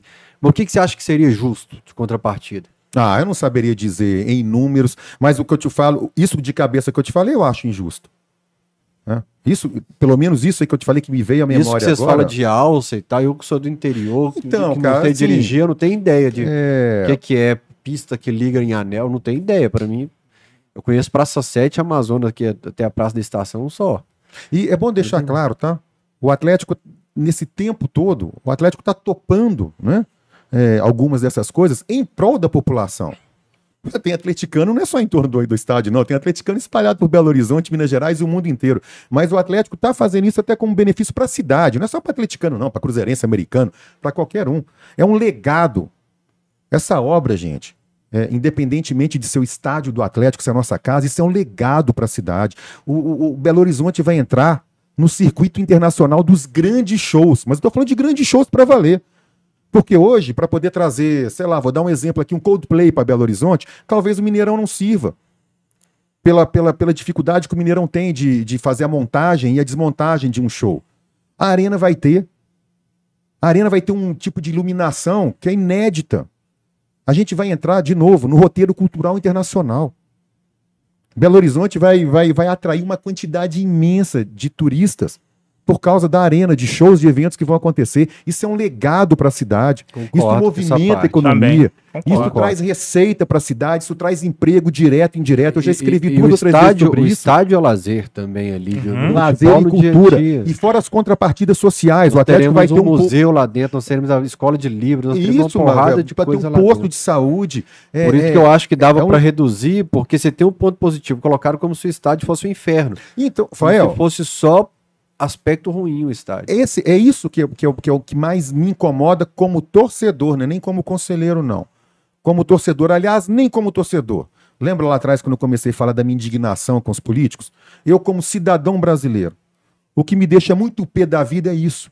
É você ter iniciativa privada arriscando um bilhão de reais na construção de uma arena, que vai trazer um progresso gigantesco, vai trazer receita, vai trazer emprego, vai trazer imposto, tudo para a cidade, para a população. Também E vai gerar lucro para e- quem está investindo. Eu- mas é natural de qualquer negócio. Sim. E aí, em vez de você ter o poder público te apoiando, te ajudando, você tem os caras dando paulada todo dia, cara. Essa é a grande questão. É um O pessoal fala da com- rede hoteleira só pra show, mas jogo tem uma galera do interior aqui que vem todo jogo e tal. Então eu vejo muito aspecto positivo do estádio e não entendo por que que nesse ponto de contrapartida só se avalia isso aqui é um inferno pra quem tá avaliando, para só só aspecto Mas eu não ruim. vejo assim não, cara, mas eu, eu, assim, obviamente vai ter um impacto, esse impacto ele tem que ser mitigado, ele tem que, como o próprio nome diz, técnico, tem que ter uma contrapartida de quem tá causando aquele impacto ali pro local. O É. João trabalha com obra, ele sabe que Mas, mas quando vai construir um que eu- empreendimento, um prédio, um condomínio, tem isso, é praxe do, do- da legislação ambiental. Pra não falar que eu tô em cima do muro, eu achei as contrapartidas pesadas. Muito pesadas mesmo. Sei da, da questão da, da guerra que aumentou, de pandemia que aumentou. É, isso não são contrapartidas, né? Não, tô falando dos aspectos Aham. que, que aumentaram tudo assim.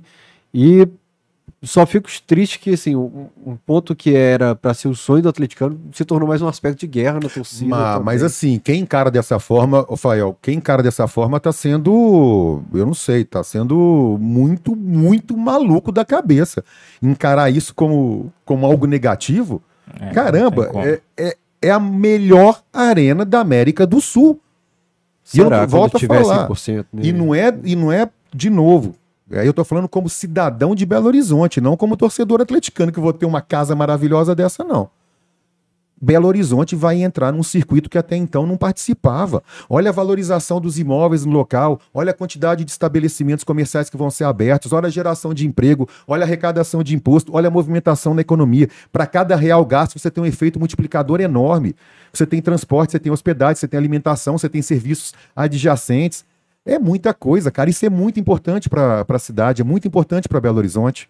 Concordo. A arena estava prevista para ficar pronta em 2020 com um custo de 450 milhões, não era isso? Isso. Agora vai ficar Pronto em pronta. 2020 não, né? Ser inaugurada em 2020, não? Não, Não, não, não. 2022, É, desculpa. É, 2022, né? não, 2022 não. Não, não. É, é, como, como é agora? 2023, em março de 2023. Esse sempre foi o planejamento, Seria né? 23 Não, seria Ela 23 começou a mesmo? construir em, em, Quando em foi o primeiro? 2020, 23 durante a né? pandemia. É. Ah, O estádio 100% pronto. Aham. ah, verdade. Uhum. Isso. Isso, isso, isso. Isso. Tinha sem a, sem a- Não, mas a vamos lá, o estádio, João, o estádio está praticamente, estádio- praticamente, o estádio está praticamente pronto. É, Não tem mais nada. É, E o mas custo, quanto que era 22, é inicial, isso, João? isso. 500 Milhões. E hoje está em Passou de um, um bilhão. um bi. Essa mudança da data, perguntar para vocês dois, essa mudança da data de outubro de Não, o 2022, convidado é ele. para todo mundo, você tá aqui, você é dono, é é da dono da não. casa. Não, mas aqui é um bate-papo, é uma conversa de boteco. Cara, O É, Ricardo é só um conselheiro chato que fica lá vigiando e enchendo o saco de todo mundo. Exatamente. Não, Então vamos trazer isso aqui para a pauta. Essa mudança da data de 2022, outubro, para só Deus sabe quando, sinedia, como diria meu professor Pimentel, e o aumento do, do custo de 400 milhões para um bi, quantos por cento de responsabilidade disso é do clube, quanto que é da, da prefeitura, quanto que é da pandemia, quanto que é da chuva, quanto que é do capacetinho do oco do pau, do morcego. Ah, possível saber. Não é que não dá para calcular, né? Colocar. Ó, você tem uma previsão, é, a previsão inicial de contrapartidas era algo em torno de 140 milhões. Foi para 250, só aí temos 100 milhões. É, a questão do, do aumento dos insumos, né? Aço, cimento. Nossa, teve, ó, Eu escrevi aqui, uma coluna, escrevi duas colunas bem técnicas sobre isso. Quem quiser olhar, procura lá no, no, no portal AI, coloca lá é, Kertzmann e Arena MRV, que vai aparecer lá, em que eu trago os números detalhados. Eu de cabeça não lembro, eu não, me- não me recordo mais. é, pra ser justo aqui, eu conversei com duas pessoas que passaram por obra grande assim, dentro da realidade do brasileiro. Um deles é empresário e é um comércio. Ele falou, cara, era pra começar em 2021, em 2022, 2020, o comércio dele. Não, Ah, o comércio o cara, do cara. aham. Ele falou assim: eu só toquei minha obra porque é um sonho, porque eu tive a ajuda de muita gente. Mas quão alta que teve dos preços de tudo, eu tinha colocado uma previsão boa, regular péssima, do pior dos cenários. Ele falou: foi muito além do pior dos cenários. Depois eu conto pra vocês em off quem é a pessoa, vocês conhecem bem. E ele falou: olha, é, e aí ele falou: eu passei a entender melhor o Atlético por esse ponto. Outro cara que me falou também que tá passando por uma obra que é assustadora, é o Skep. Esse eu posso falar que fez essa arte maravilhosa aqui na parede. Fez Skep uma falou, arte maravilhosa, minha cacunda, inclusive, tá aqui. Tô passando ah, pomadinha é a diariamente. tatuagem. Essa arte também. Ele falou, cara, tô mexendo com obra e é surreal. Não tem dinheiro na conta que, com a alta de cimento, de aço, de tudo, que dá conta da alta dos preços do negócio. O outro cara é uma obra maior, é uma empresa grande e tal. E falou, cara, é, e me enforcou. E me enforcou muito além do que eu podia ser enforcado. Sabe um outro número que eu me lembrei de cabeça aqui? É coisa de 100 milhões de reais. Investimento em tecnologia que o Atlético resolveu fazer que não Sim, estava previsto. Mas isso aí é. A gente vai ter, falou a gente vai ter uma coisa aqui, espetacular em termos de tecnologia. Uhum. O evangelista falou que assim, não havia um, havia um plano básico, lero-lero, e ele colocou algo top. Falou, Mas não, isso aí é ótimo. Isso aí é, top do isso top aí é top, top, velho. É, é. porque aliás, um a bendita muito bom. experiência do torcedor, né, que o João acha que é maravilhosa atualmente. O João acha que é Ah, boa? Sim. Aonde? E que falou- estádio que ele vai? Do Real Eu, Madrid? eu queria saber. Da onde? Eu queria saber a pergunta pra ele. Ontem. Independência, o João, que- você tá de sabe o que sacanagem, ele falou velho. comigo? Eu falei com ele, falei, pô, é, custei meia hora pra entrar da rua do, do peixe até dentro do estádio, 30 minutos. E mais 40 pra poder passar na, na catraca. Exato, mas aí contando conferência de ingresso lá fora, de fora pra dentro, catraca, revista, né? 30 minutos pra poder entrar. Lá dentro, pra comprar a ficha, aquela maravilha, o João falou comigo que, ah, mas também o povo é burro, o povo vai onde tem é, muita gente pra vender ficha e tem um monte de vendedor. É. Quem manda todo mundo pro A Mineirão ver jogo tá do. Galo, né? Exatamente. Ah, João, para, aqui pô. no celular, João. Mostra aí, põe na tela aí, põe na tela as imagens. Ah, Vamos lá, essa eu quero ouvir. Rafael tá no grupo. Eu só falei que a questão de comprar a ficha Hum. da bebida e tudo melhorou. Porque antes Melhorou onde? Melhor, não, melhorou, melhorou, porque agora tem os meninos e as meninas que ficam com, com a maquininha. Meia dúzia de É. menina pra atender uma porrada, 200 né, mil Barney? negros em Ontem, no rosto superior, Eu acho que dobrou o número dessas menininhas. Mas tem que quadruplicar, porque é e ontem no rosto superior eu vi umas maquininhas na parede, que eu escolhi na parede lá mesmo. Aí eu falei que a minha experiência foi a seguinte: eu saí, quando o jogo começou, tipo, três minutos do jogo rolando, eu saí, fui no banheiro jogar água na cabeça, porque aquele estádio estava um calor naquele sábado. Aí eu saí do banheiro e vi uma menina livre, na minha frente, mais duas, uma do lado dela e a outra do outro lado. Eu fui na mulher que estava livre e pedi, ó, quero refrigerante. Chegou mais duas pessoas e foram no mesmo caixa que eu. Sendo que tinha mais dois caixas. É porque você é muito cheiroso. É bonitão. É. Aí eu falei isso no grupo.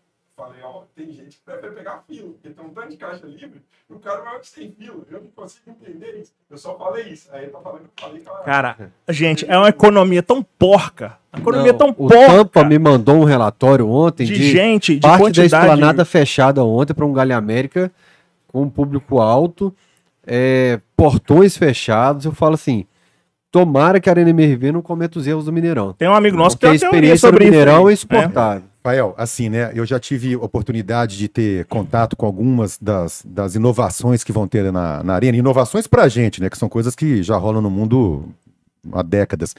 É, vai ser tudo muito bem organizado.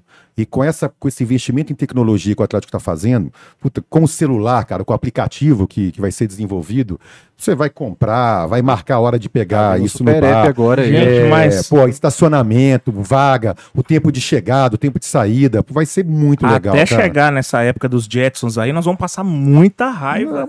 Amanhã, nós vamos, depois de amanhã, nós vamos passar Cara, raiva. passa- eu passo raiva, eu tô com 55, eu passo raiva há 45 anos no Mineirão, se eu passar raiva mais 2, 3 Nós anos, tô no lucro pra caramba. 2023, velho. Por que, que o clube não Vocês coloca... estão novos pra Você caramba, tem 10 meninas pra vender ficha, coloca 30 meninas pra vender Não, eu ficha. tô falando da arena, o Mineirão Coloca esquece, cinco. isso não É, mas jeito, é a não. realidade nossa Não. atual, ué.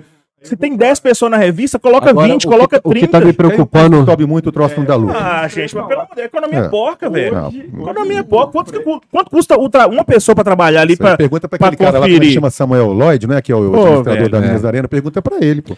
Aliás, depois que o Jarbas Lacerda veio aqui e falou sobre a Minas Arena, uma pessoa me falou sobre o custo de segurança, por exemplo. É o maior ponto que, de discussão no Mineirão, o custo de, por segurança. É. Né? Porque o Atlético falava, se eu contratar particular, eu pago metade. Eu tenho que seguir o segurança da empresa Da da Minas Minas, Arena. Arena. Agora, o que me preocupa para Arena MRV? Mineirão tem ali o Bolão, tem o Mineirão Bar, não sei o que lá, que tudo ao redor. Almocei lá domingo, inclusive, um, um mexidinho bom Então, demais no bolão. A? Arena MRV não vai ter. Não tem bar, não tem restaurante aqui, então assim. é, eu não quero tem visi- hoje, né, Fael? Essa é Não, uma das mas coisas não tem o projeto. Ruas lá- Não, ah, não, você tá falando. Desculpa, Por exemplo, eu tá visitar falando Arena. É, não, não. Desculpa, não tem no projeto Aí vai ter os, os trailerzinhos que vão entrar aqui no dia de jogo. Você tá falando na aqui esplanada? É. Ah, sim. Eu, vou, eu senti falta no projeto de restaurantes. Mas eu de lojas acho, tá? aqui. Só acho que vai ter aquelas barracas também, é, de venda de bebida e de comida também, sem ser trailer. É, mas, por exemplo, eu vejo a Arena MRV como ponto de visitação diário. Por exemplo, Aham, ponto- aham, minha sim, maior paixão aham, na Como Arena é o o- Mineirão. Minha maior paixão na arena é o museu. Tem dia que eu tô lá na arena, no Mineirão gravando publi lá na parte da tarde, numa quarta-feira de tarde, os, os- chega bastante turista, não sabia disso não no Mineirão. Quarta-feira à tarde chega peruano, chegam os, os asiáticos lá, eles lancham aqui e depois vão pro Mineirão. Eu tô andando de bobeira perto do Mineirão, eu paro lá no bolão, pego um bife acebolado com macarrão lá e pronto. Na Arena MRV não tem esse comércio fixo. Mas Então eu vou sentir, eu senti falta a disso no prefeitura projeto. cortou.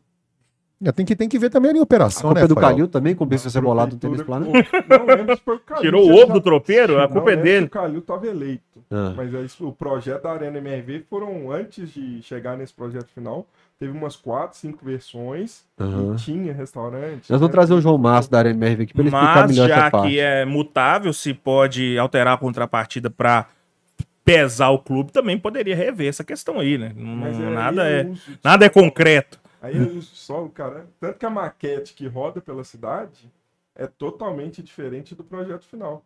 Uhum. Que é aquela que tinha ali ponto em cima, um tanto de coisa. Cortado. Ô, gente, deixa eu ler um pouquinho dos recados Leia. aqui. O Igor Natanael, hoje eu acordei com esse recado dele aqui no Pix do Camisa 12, mandou às 8h58 da, da madrugada. Ele falou assim: Fael, sou fã de carteirinha do Camisa 12. Assisto todos. Acho justo começar a ajudar com um pouco. Gosto muito da sua visão. Obrigado. Obrigado, Igor. Obrigado, Igor. O Thiago Galo com dois L's, assim como o volante que tá na seleção de todos os tempos do MB, ele mandou um pix agora de 13 reais aqui. Ele falou: Manto da Massa atrasado. Entrei em contato por e-mail propondo acordo, sem resposta. Você não viu o nome completo. Lê o nome completo dele aí. Marx também. É Galo e é Marx, fi. É. Ele falou: Manto da Massa atrasado. Entrei em contato por e-mail propondo acordo, sem resposta. O saque não funciona. Só vai responder juridicamente. Tem mais um. A Chegou nesse exato momento aqui do Marcinho. Então, eu tô abrindo o aplicativo para ler, porque os outros estavam printados. Ele, o Marcinho de Valadares, que voltou a ser membro do canal agora, ele falou: Fael, e o contrato de PMG, que é o preço mínimo garantido, preço máximo garantido? Fael, e o contrato de PMG, preço máximo garantido, serviu para que serviu para quê? E por que o clube aceitou todas as contrapartidas sem questionar? O clube questionou as Não, contrapartidas? né? questionou, teve muita briga. Só que tem, tem uma máxima também em obra, Rafael. É, você, você tem amigos construtores que eles dizem o seguinte: obra parada né, é prejuízo na certa. É, eu não o que eu saiba, o Atlético não acertou tudo calado, não. Tentou brigar em tudo que pôde e não conseguiu. E a questão do, do preço mínimo garantido aí, você tem os reajustes de contrato previstos também, e da mesma maneira que o Atlético não pode prever é, que vai ter pandemia, que vai ter guerra, o fornecedor também. Então você tem que ajustar contratos assim. Um contrato, aquela velha máxima, tem que ser bom para as duas partes, né? Para quem paga e para quem recebe. Tá certo. Turma, já já, você conhece alguém aí que tem uma loja de material esportivo? Você conhece alguém que tem uma escolinha de futebol? Você tem uma turma que tem organiza campeonato, pelado, ou futebol amador, alguma coisa? Se prepara que já já eu vou dar um recado para você sobre material esportivo e o menor preço de Minas Gerais. Agora, ô MB, é hora de falar da nossa apostinha. Qual que vai ser a Ah, sua garoto. apostinha para quarta-feira? Rapaz, depende do professor Cudê se ele escalar um meio-campo bacana ali com Alan, Otávio, Zarate, Pedrinho, na frente Paulinho e Hulk. Tem a chance aí de uns 4x1. Eu falei 4x0. Ah, um? É, o Galo Um, não passa sem Um pra tomar um quê do golzinho. cara? Pô, tomar gol sem time. Ainda um mais que o. Everson tá voando agora, não. Vocês não conhecem o Clube Atlético. O cara mas não tomou gol lá, vai tomar aqui? Vai ser de virada ainda. Mas se fizer 4, tá bom. Rafael, para, né? Não fala não, cara. Pô, Ô, João, eu não- o que que faz, Ó, cara? a minha aposta Tá da um. KTO: mais de dois gols no jogo. Galo vence, não é Galo empate, Galo vence, mais dois gols no jogo. Ambas as equipes marcam? Não. Cara bobo não faz gol no jogo. Faça a sua apostinha, printa, manda no Twitter do Camisa 12 ou no Instagram, que a gente vai postar lá no História a sua apostinha também. Entra no site da KTO, faça o seu cadastro.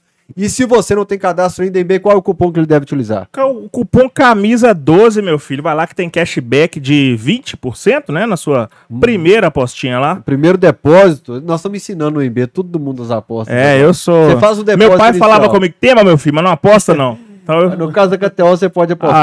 Ah, já fiz vários, já fiz uma graninha lá na Copa do Mundo, hein? Esfreguei na cara desses trouxas aqui ainda, né? Você faz o seu depósito e o 20, e tem 20% de bônus no seu depósito inicial. Exatamente, foi isso que eu falei. Isso Aí, que tá começando. Falou de cashback. A dica boa é Mas não é a mesma escanteio. coisa? Não. Não? A dica boa é Ah, escanteio. bicho precisa de bônus pra apostar, é verdade. Errei. A dica boa é escanteio. Aposta Escanteio? Escanteio, lá Escanteio no Verdade. Galo tá valendo a pena mesmo, cara. Posso ajudar a falar da KTO aqui? Manda Pode, bala. Outro manda bala. almoçar com o Everton Guimarães e ele pagou o almoço porque ele tinha ganhado uma grana na KTO. Ah, aí sim, hein? Boa, HG. Grande HG, abraço. O, o Imbê chamou a gente pra almoçar, mas é pra recuperar o dinheiro que ele perdeu no Aviator. É.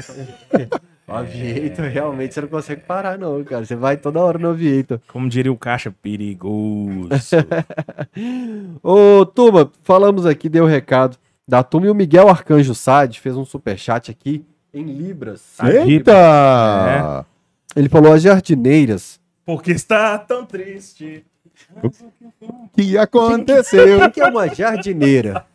Não. Jardineira numa obra? Ah, numa obra. Achei que era aqueles ônibus antigos que. É, que eu achei que era aquele macacão. Jardineiros também.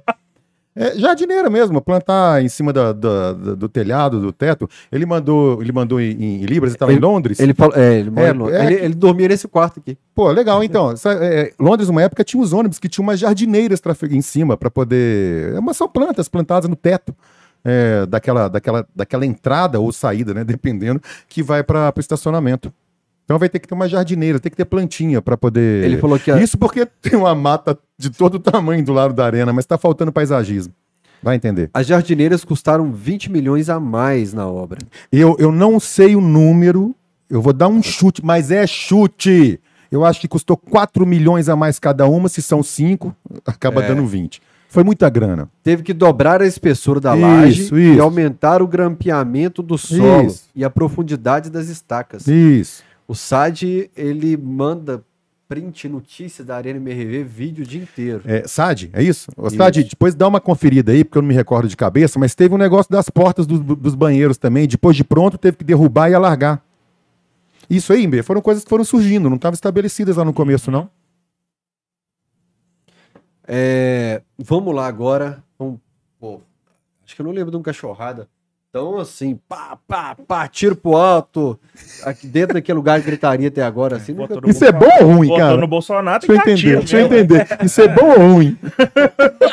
É, porque a gente tá acostumado com os cachorradas tranquilão, que a gente fica aqui pra trás. e eu- aí eu percebi que eu tava assim. Lágrima ó. no olho, velho, o cara não cortando. Não, comigo, quando não. eu era criança Ah. pequena lá em Molevade. É. Meu avô me levava no estádio, o cara chorando. É só começar a falar do Atlético, porque até agora tá falando de coisa que me dá raiva. Começa a falar do Galo, então, que vai rolar lágrima até amanhã.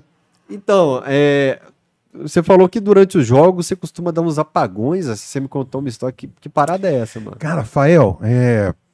Três vezes.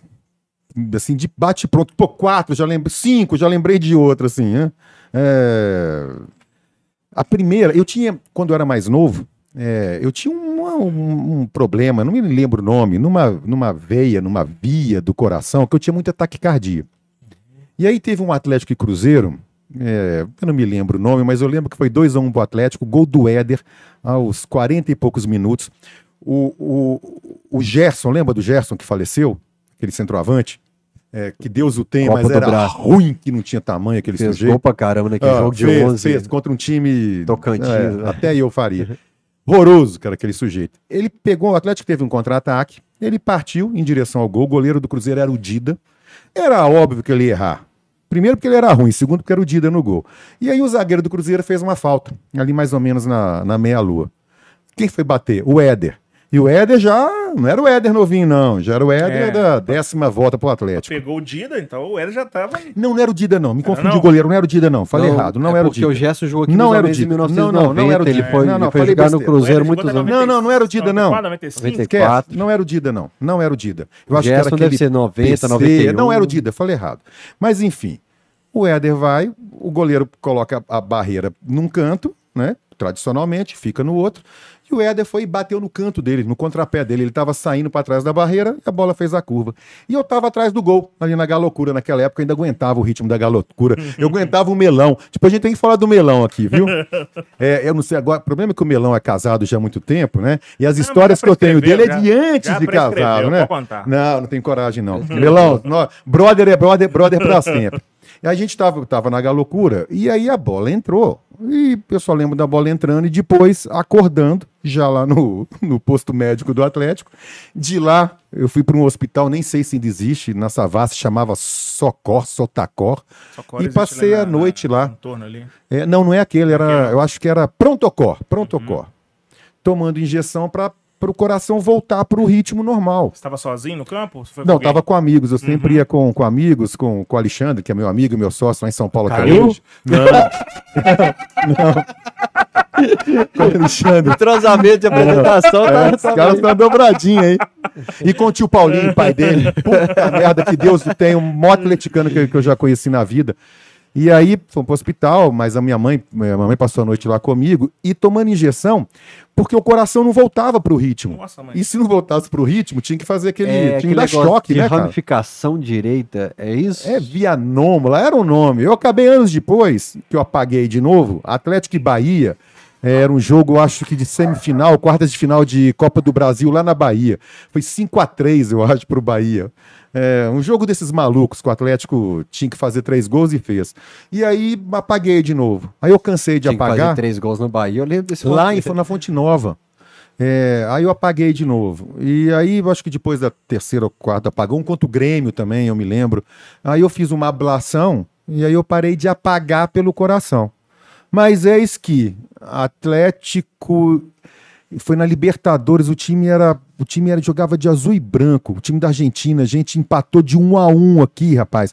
O Prato perdeu um gol feito no final. O Prato fez o gol, o, o- um cruzamento. Assim a gente ganhou 2x1, né? Não, não era, não era. Como é que chama? Eu não vou lembrar, mas aqui, no Independência, os últimos três minutos, um sufoco do diabo.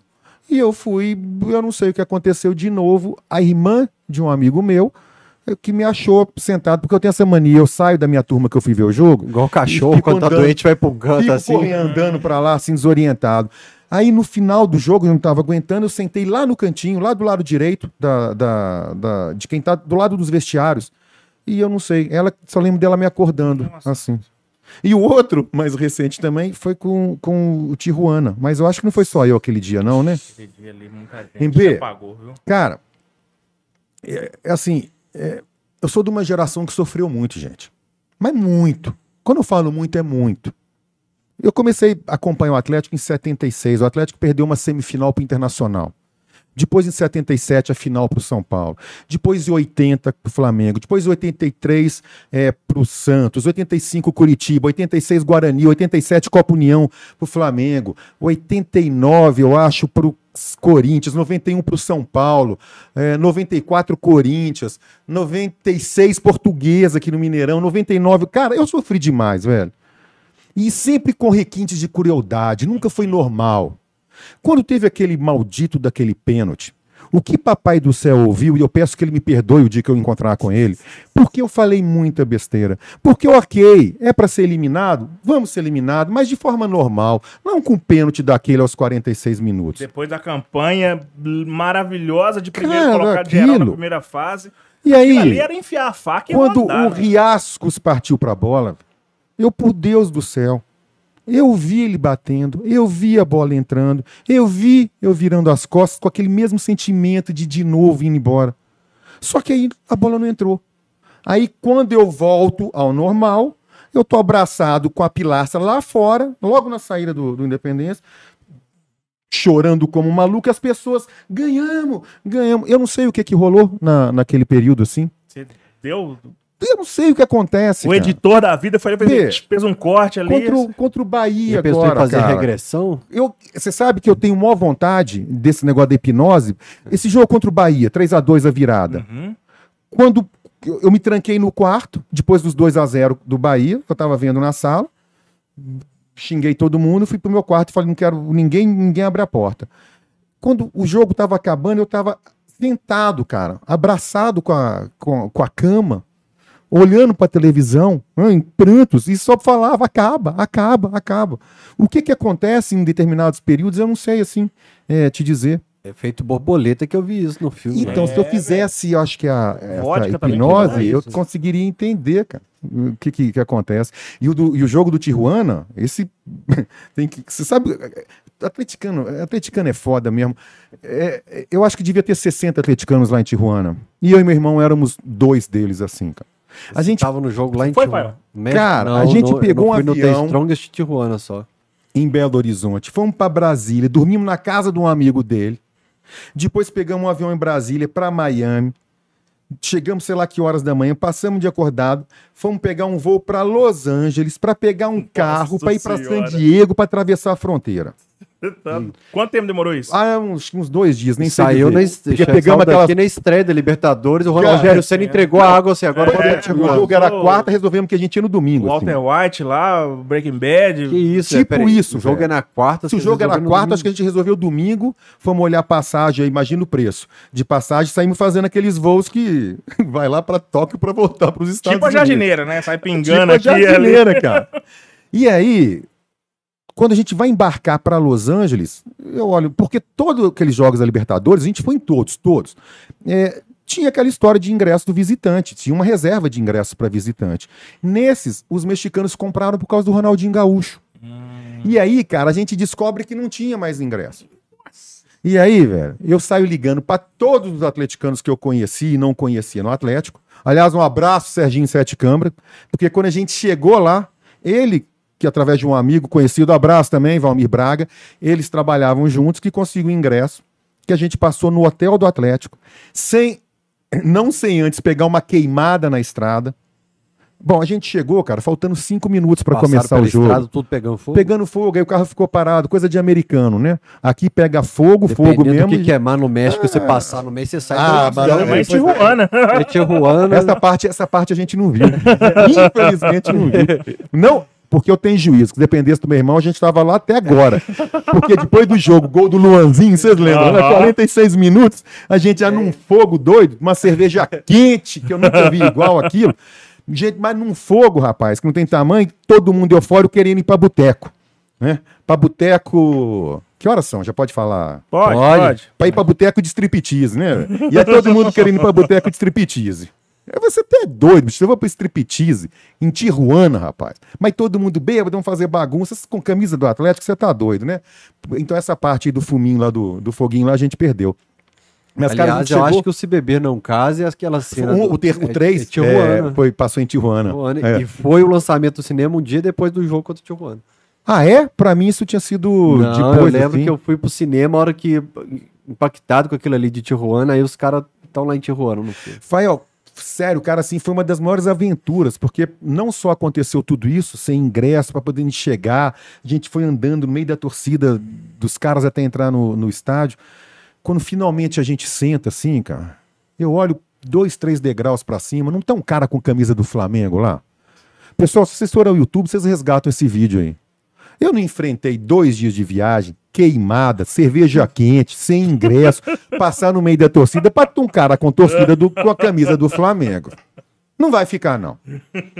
Naquela época eu era meio, meio maluco, hoje eu só sou um quarto maluco. Ah, pode sair. Aí começa. Tinha 50 torcedores do Atlético lá. Enquanto a polícia não foi lá tirar aquele. lá. Quem? Grande Mamaduque.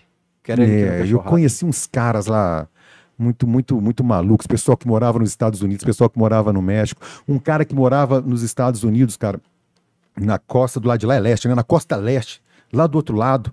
Esse cara em New Jersey, ele veio pro jogo. E depois eu me encontro com esse cara no Marrocos, velho. Do nada, assim. Tem certas. O Atlético proporciona pra gente certas coisas que você. é possível. Qual que é a chance de você encontrar por acaso essas pessoas? Ele veio na Libertadores na final aqui, aí eu encontrei porque a gente comprou ingresso pra ele. São coisas assim que, que, que fantásticas. Aquela Libertadores é. Bom, tá na memória. Então os apagões são, foram, foram esses aí, que eu me lembro, né? Apagou, o Luanzinho fez o gol, você acordou em Marrocos. Não, esse eu não acordei, não. Esse eu quase acordei lá no Hong Kong, lá no, no, no bar de. E sua experiência em Marrocos, como é que foi? Péssima. Péssima, péssima, não gosto nem de lembrar. Ô, Fael, porque o cara envolveu muito. É, aquela liberta- Libertadores, todos nós, né? Mas a minha geração, cara, aquilo mexeu muito com, comigo, assim. Eu posso dizer que eu fiquei seis meses. Eu, eu deixei minha vida de lado, minha família de lado, meu trabalho de lado e vivi aquilo como, como, como, como se não, não tivesse amanhã. Eu vivia para ver jogo do Atlético e esperar o jogo de volta. É, chegava em casa, via todos os melhores momentos e via todos os programas e via todos os vídeos e chorava vendo os vídeos, esperava o próximo jogo e foi foi foi uma coisa muito maluca. Aí depois daquilo tudo, né? Você vai para o Marrocos, não com a esperança de ser campeão, mas com a esperança de enfrentar a seleção alemã, porque o Bayern era a seleção. Tinham, acho que, nove jogadores da seleção alemã e dois da França. Tinha o Ribéry, tinha o, ah, tinha um da Holanda também. Pô, a expectativa era de ver aquele jogo assim, sabe? E perder pro, pro, pro, pro Raja do jeito que foi, ah, foi muito ruim. Tanto que, que no dia seguinte, na madrugada daquele dia, eu não consegui dormir. Me deu uma angústia, cara, mas uma angústia dentro do quarto do hotel. Eu mandei mensagem para a turma que foi comigo e falei assim: ó, é, eu tô indo embora.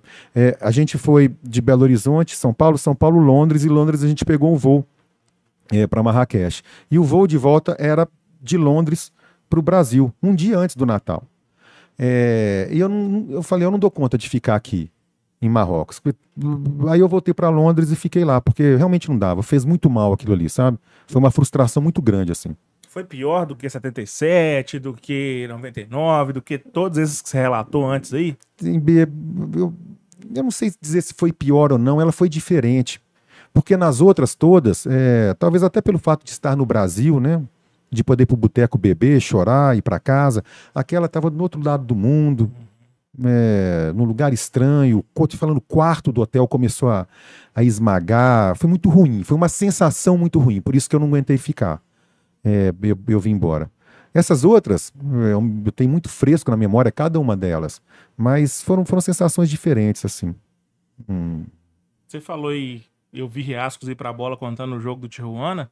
Você tinha falado antes de começar o programa daquele gol ali que tá na mesma música, Do né? Vanderlei. Foi o gol do Vanderlei. O que, que você quer contar sobre esse jogo? Cara, porque esse jogo ocorreu no dia 29 de abril de 2007. Sete. Isso aí.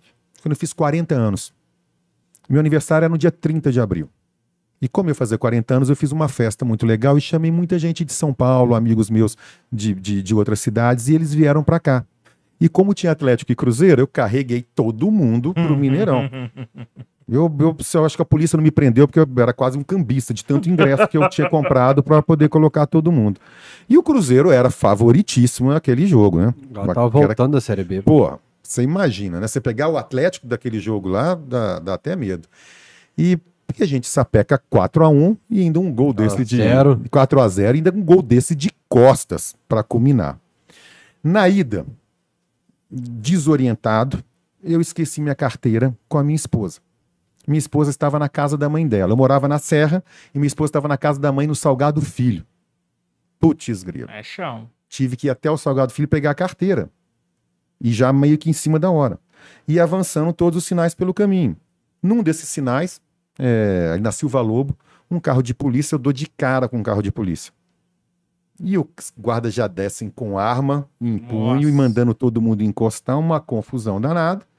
Eu tava com meus sobrinhos, eram pequenos, atrás do carro, e resolvi brigar com os guardas, porque eles desceram com a arma. Ah, ali foi mais uma hora. Metade da, do batalhão de polícia apareceu lá, até liberar todo mundo, até chegar no jogo. A gente já chegou, o povo todo esperando os ingressos, porque os ingressos estavam comigo, na Nossa. porta do Mineirão, na porta da antiga cadeira cativa, lembra como é que era lá no, no hall de Uhum. entrada? O palco meu, ali com a torcida do Cruzeiro, a polícia com cavalo dando pancada em todo mundo, com, com bomba de todo lado. Foi uma experiência muito traumática para esse pessoal que veio de fora. Mas depois de meter 4 a 0 no Cruzeiro, foi maravilhoso. tudo. E aí a minha sobrinha, naquela época, acho que ela tinha uns 10, 12 anos, assim, sabe? É, os pais, o pai dela, meu cunhado, cruzeirense, a minha sobrinha foi junto e voltou cantando uma daquelas musiquinhas lá, que para uma menina de 10 anos não era nada adequado. O pai adorou. A musiquinha era aquela, não vou cantar aqui, né? Mas era aquela. É do. Zero! É.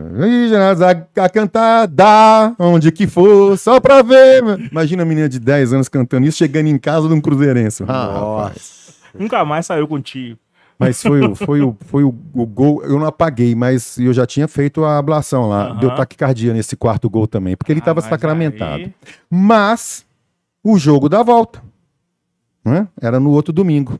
E eu 5 estava de em maio, aniversário Belém. do Grande velho. Bolivar. É? E Sideral também. Eu estava em Belém, trabalhando, como eu falei para vocês, né? o meu mercado é norte e nordeste. E eu cismei que a gente ia, tomar de 4 a 0 aquele, aquele jogo, ia perder. e- Você me falou que você é pessimista, você pensa no pior. Mas muito no pior, né? Muito no pior. E aí eu tava em Belém. cara.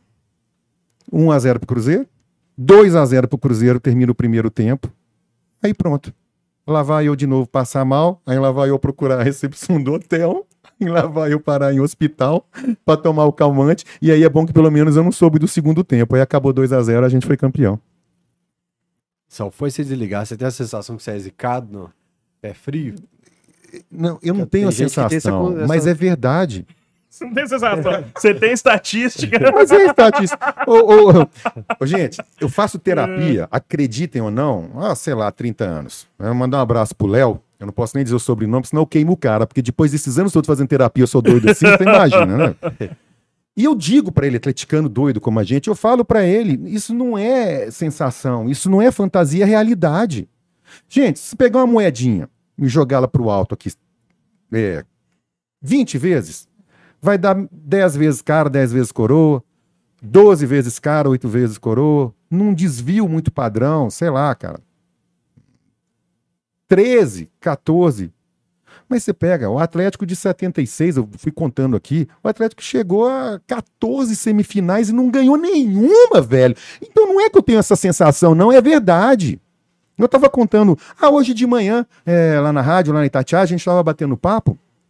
E eu lembrei, não sei porquê da história, de uma, acho que foi semifinal ou quartas de final de Copa do Brasil, Atlético e Vitória da Bahia no Mineirão.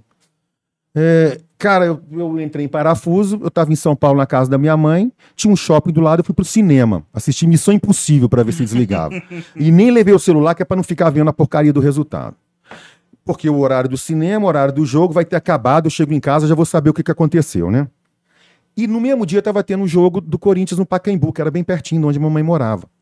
Quando eu saí do shopping, já era 11, meia-noite, sei lá que horas que era, tava uma galera na porta de um barzinho, tudo amontoado. Aí eu pensei comigo, deve ser o jogo do Corinthians. Deve ter ido para os pênaltis, alguma coisa. E cheguei por trás de todo mundo para poder ver o que estava acontecendo. Velho, eu não vejo o Leandro Castan. Era o Leandro Castan? Não, não. É... Aquele outro zagueiro. É... Qual jogo foi? Atlético e Vitória, é, o Atlético foi eliminado. É, como, Leandro Almeida. Leandro Almeida, Leandro Almeida batendo. de 3 a 0 lá e fizemos 3 a 0 aqui. Acho que o Alessandro, Alessandro desce do ônibus. Eu não sei, eu não vi Elton, o jogo. O Elton Felipe, acho que Mas sabe o que eu vi? O Leandro Almeida indo pra bola no pênalti, errando o pênalti. Chegou na hora. E aí eu só vi o, o time do, do, Vitória todo correndo, então acabou aquela hora. É claro que fui eu, MB, que se eu tivesse aquele filme, tivesse demorado mais 30 segundos, o Atlético é tinha passado. Se tivesse parado pra mijar depois do então, filme... Então, Cruz tivesse morrido no filme. É. Então, velho, então não é uma sensação. Metemos 3x0, né? É, 3x0, 2x0, agora nem lembro. Copa do Brasil 2014, no Cruzeiro, primeiro jogo no Independência. 2x0. Jogo de volta. Tardelli faz 1x0, gol de cabeça, finalzinho do primeiro tempo, não é isso? Qual a chance de perder aquele, aquele, aquele, aquele campeonato?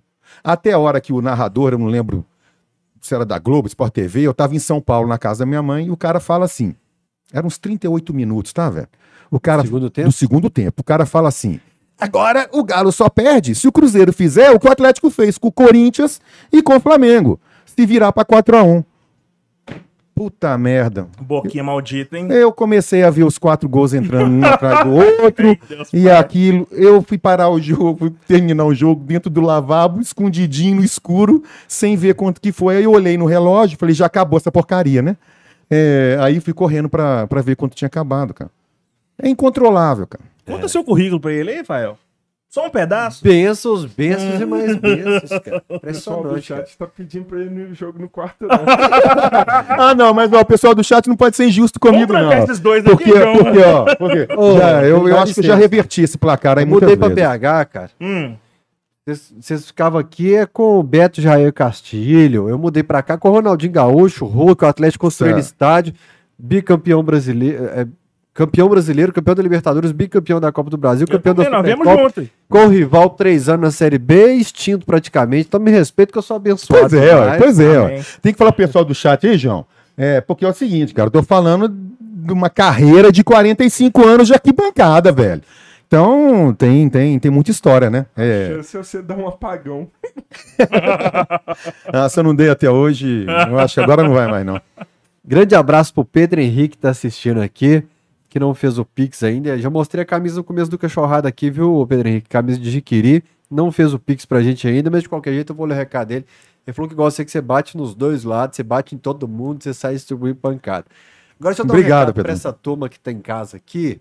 Eu falei pra vocês prestarem atenção e chamar todo mundo que tem interesse em comprar material esportivo.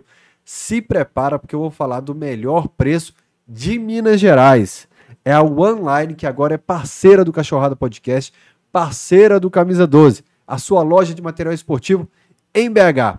Toda semana aqui vai ter oportunidade com ofertas exclusivas para lojistas do interior, escolinhas de futebol, clubes amadores e você que está acompanhando o Cachorrada, meu amigo. Anota agora o telefone. Inclusive lá no, no Instagram deles, essa semana tem entrega num lugar que é simplesmente a cidade do Galo. Por quê? Calma lá que eu vou te explicar o porquê. Mas anota esse telefone aí. O início do telefone é fantástico. 912. Lado a lado, 912 assim. Mas se você preferir, você coloca um 9. 2007, que é o ano do gol do Vanderlei. 9, 2007. 35, 62. Repita. 9, 2007, 35, 62. Amanhã, essa promoção vale para amanhã. Você vai poder comprar a mesma bola que o Hulk fez o gol contra o Patrocinense, por 199 reais. Você não vai achar, eu te desafio. Fala, é, eu achei a bola aqui, que é igual aquela do Campeonato Mineiro, igual aquela que o Hulk fez um gol de direita ali no, no patrocinense no último minuto, com preço melhor. Fica lá na Silviano Brandão, 2110. Avenida Silviano Brandão, 2110. Você tá assistindo agora, você conhece alguém que tem clube amador, que tem escolinha de futebol, que tem uma turma grande que faz campeonato de pelada, anota esse telefone ou o Instagram que eu vou falar agora e vai lá conferir os outros materiais esportivos. A, o online, como que escreve online, MB? O-N-E, de one, de um, line, L-I-N-E. O-N-E-L-I-N-E. Pra os Online ah, BH. pessoas que não tem muita leitura, tipo eu lá, Bom Levade, Oniline. Mais fácil. É. É, Oniline, é, meu professor de rádio falava, É. escreve o I com U, Aham. A-I-N-E, line, L-A-I-N-E. É. Você, vai, você vai ler mais fácil na hora do Quem texto. tem uma torcida, Fael, tá montando uma torcida aí, a galera, pô, vou criar aqui agora a, a Galo Kertzmann. Opa. Quiser fazer lá as camisas da torcida, lá na online também faz? Não sei. Nossa, esse é um do patrocinador. Eu sei de material esportivo, faz? Uniforme personalizado. faz. Aí, ó. Bom, velho. Faz camisa de time, faz camisa de torcida, faz tudo, malandro. É, eu vi colê. Eu vou, eu vou trazer as outras promoções de chuteiras e bolas aqui nos próximos episódios. Mas você quer acompanhar tudo? Vai lá. Ô, João, tem um robozinho com link já no chat? Instagram aqui, deixando pra galera o Instagram aqui, ó. Arroba OneLineBH. Exclamação. Material. Exclamação material. Coloca exclamação material pra quem tá no chat ao vivo. Porque a online é a loja de material esportivo dele. Isso aí, porque é material esportivo. Não é o material robozinho vai te mandar não. um link. Eu cliquei nesse link que o João falou. Esse cara aqui é bom, ele é chato. Mas é, É bom. bom, ele gosta do Mineirão, né? É. Eu cliquei no link que ele mandou, já abriu a janela de WhatsApp da Online com a conversa, te vi no cachorrada e tal. Então faz o teste aí, faz o teste. Coloca exclamação material e clica no link que o robozinho vai te mandar, que vai abrir o WhatsApp já no negócio. O Pedro Henrique segue sem mandar o Pix aqui, mas a gente não falou, em B, a gente inverteu o cachorrada todo do Peraí, mini Kertzminho. Diz aí. É só pra você aprender que você mandou recado pra turma do interior, você tem que passar o telefone com DDD, tá? Na próxima. Ah, é, cara, preciso DDD colocar o 31. DDD, o DDD 31. Daquela época que o Kertzmann nasceu, ainda sem cabelos. Hum, Daquela continua. época. Brasília. Brasília. Brasília, velho. Brasília. Tá que tem muito atleticano lá, quando o Galo Tem, joga lá, historicamente. Sabe por cara, quê? ama aqueles jogos lotados ali, mas por que o Galo? Então, é, primeiro, Brasília tem muito atleticano, é, porque a formação de Brasília se deu basicamente com o pessoal do Norte e Nordeste que foi trabalhar, o pessoal era apelidado de candangos, é, e com os funcionários públicos vindo do Rio de Janeiro e de Belo Horizonte. Você vê aqui, né, pulando um pouquinho para a política, como é que o Brasil já é uma merda há muito tempo, né? Como é que essa desigualdade social Fala insuportável é uma merda. E a desigualdade país. social do Brasil é uma merda porque a gente tem uma classe política de merda há muito tempo. É, Você imagina, os caras foram para construir Brasília. E eram e foram expulsos de Brasília. Todas as pessoas que construíram Brasília moravam em cidades satélites. Pode coisa mais, mais asquerosa do que essa? Né? Então, Brasília era, foi predominantemente povoada pelos candangos, que vieram do norte e nordeste construir a cidade, mas foram expulsos para cidades satélites. E no plano piloto, basicamente tinham cariocas e mineiros. Então, ou se torcia para os times do Rio ou para os times de, de Belo Horizonte. O meu avô, meu avô paterno, era atleticano desses muito malucos. E aí tem uma história muito bacana Era também. daqui? Não, meu avô era austríaco. Olha só, em que Kertzmann bacana. é não, não. Mission Chinique é o meu outro nome. Uhum. Kertzmann é por parte de é mãe. Mission Chinique. Só o Júnior Moreira, meu brother da Itatiaia, consegue falar Mission Chinique assim Uhum. de pronto, de primeira. Missão Chinique? Mission Chinique. Não, Kertzmann, Mission Chinique. O Mission Chinique é um sobrenome austríaco. Uhum. Eram três irmãos, de dois metros de altura cada um, que vieram para o Brasil. Esses caras resolveram se estabelecer em Belo Horizonte. E como gostavam muito de futebol, combinaram de que um seria atleticano, um cruzeirense e um americano. Porque assim eles iam em todos os jogos. Que ano isso? Ah, caramba. Mil. Foi, foi depois da, da Primeira Guerra, ou no período. Eu imagino que logo pós-Primeira Guerra, de tá? 20, por aí. É, talvez. Talvez antes Uhum. um pouquinho. Não, É. não existiu o Cruzeiro, não. Oi? Cruzeiro É, 21. mas sei lá, algum dos nomes, né? Mas o meu, o, o meu tio avô, irmão do meu avô, ele era cruzeirense, né? É, e o meu pai por causa disso, também era cruzeirense. Mas, como todo bom cruzeirense, nem sabia o que acontecia com o Cruzeiro. E, e o meu, é, o meu avô, que era o atleticano, é, esse era um atleticano, como todo bom atleticano, maluco. O meu pai tinha muita afinidade com esse tio, avô meu, com esse irmão dele. Por isso que virou cruzeirense. E por conta disso, o primogênito lá em casa, somos quatro. O mais velho também era cruzeirense. Então vamos lá. Avô atleticano, pai cruzeirense, irmão mais velho cruzeirense. Ok? E aí, quando veio os três de baixo, os outros os três, né, o meu irmão acima de mim, eu e o caçula, pela influência do meu avô, todo mundo ficou atleticano. E aí, eu me lembro de assistir um jogo do Cruzeiro em Brasília, Cruzeiro e Ceub. Ceub eu acho que é Centro Universitário de Brasília, eu acho que essa é a sigla, o time de futebol da, da universidade. Uhum.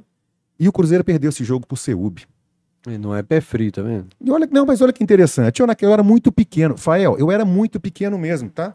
E lembro de ter ido esse jogo, foi à noite, lembro de ter visto o estádio pela primeira vez é, à noite. É, e tomei raiva do Cruzeiro, né? Porque foi que time porcaria, né? Veio pra cá e perdeu. E aí, aí, aí, e aí eu acho que a atleticanidade explodiu de vez. Tenho raiva do Flamengo desde aquela época, por causa dos jogos que transmitiam pra lá. Raramente transmitia jogo do Atlético, normalmente era do Rio. Então toda vez que tinha Fla-Flu, eu torcia muito pro Fluminense. E aí em 77, minha família, meus pais vieram para Belo Horizonte novamente. E aí foi quando eu me deparei com, com o Mineirão, né, pela, pela primeira vez, com a torcida do Atlético, com o Atlético pela primeira vez. E aí, cara, também é um negócio que eu. É como se tivesse vivendo isso de novo, assim. Eu entrei, como eu falei lá no começo no- do, do programa, a torcida do Atlético ela dava volta no anel inteiro, e a do Cruzeiro ficava lá atrás. Quando eu vi aquele mundo de gente, tudo preto e branco, antigamente, gente, a quantidade de bandeiras que, que ia para dentro do estádio era uma coisa maluca, a gente vê isso nos vídeos, né? Quando eu vi aquilo de perto, né, cara?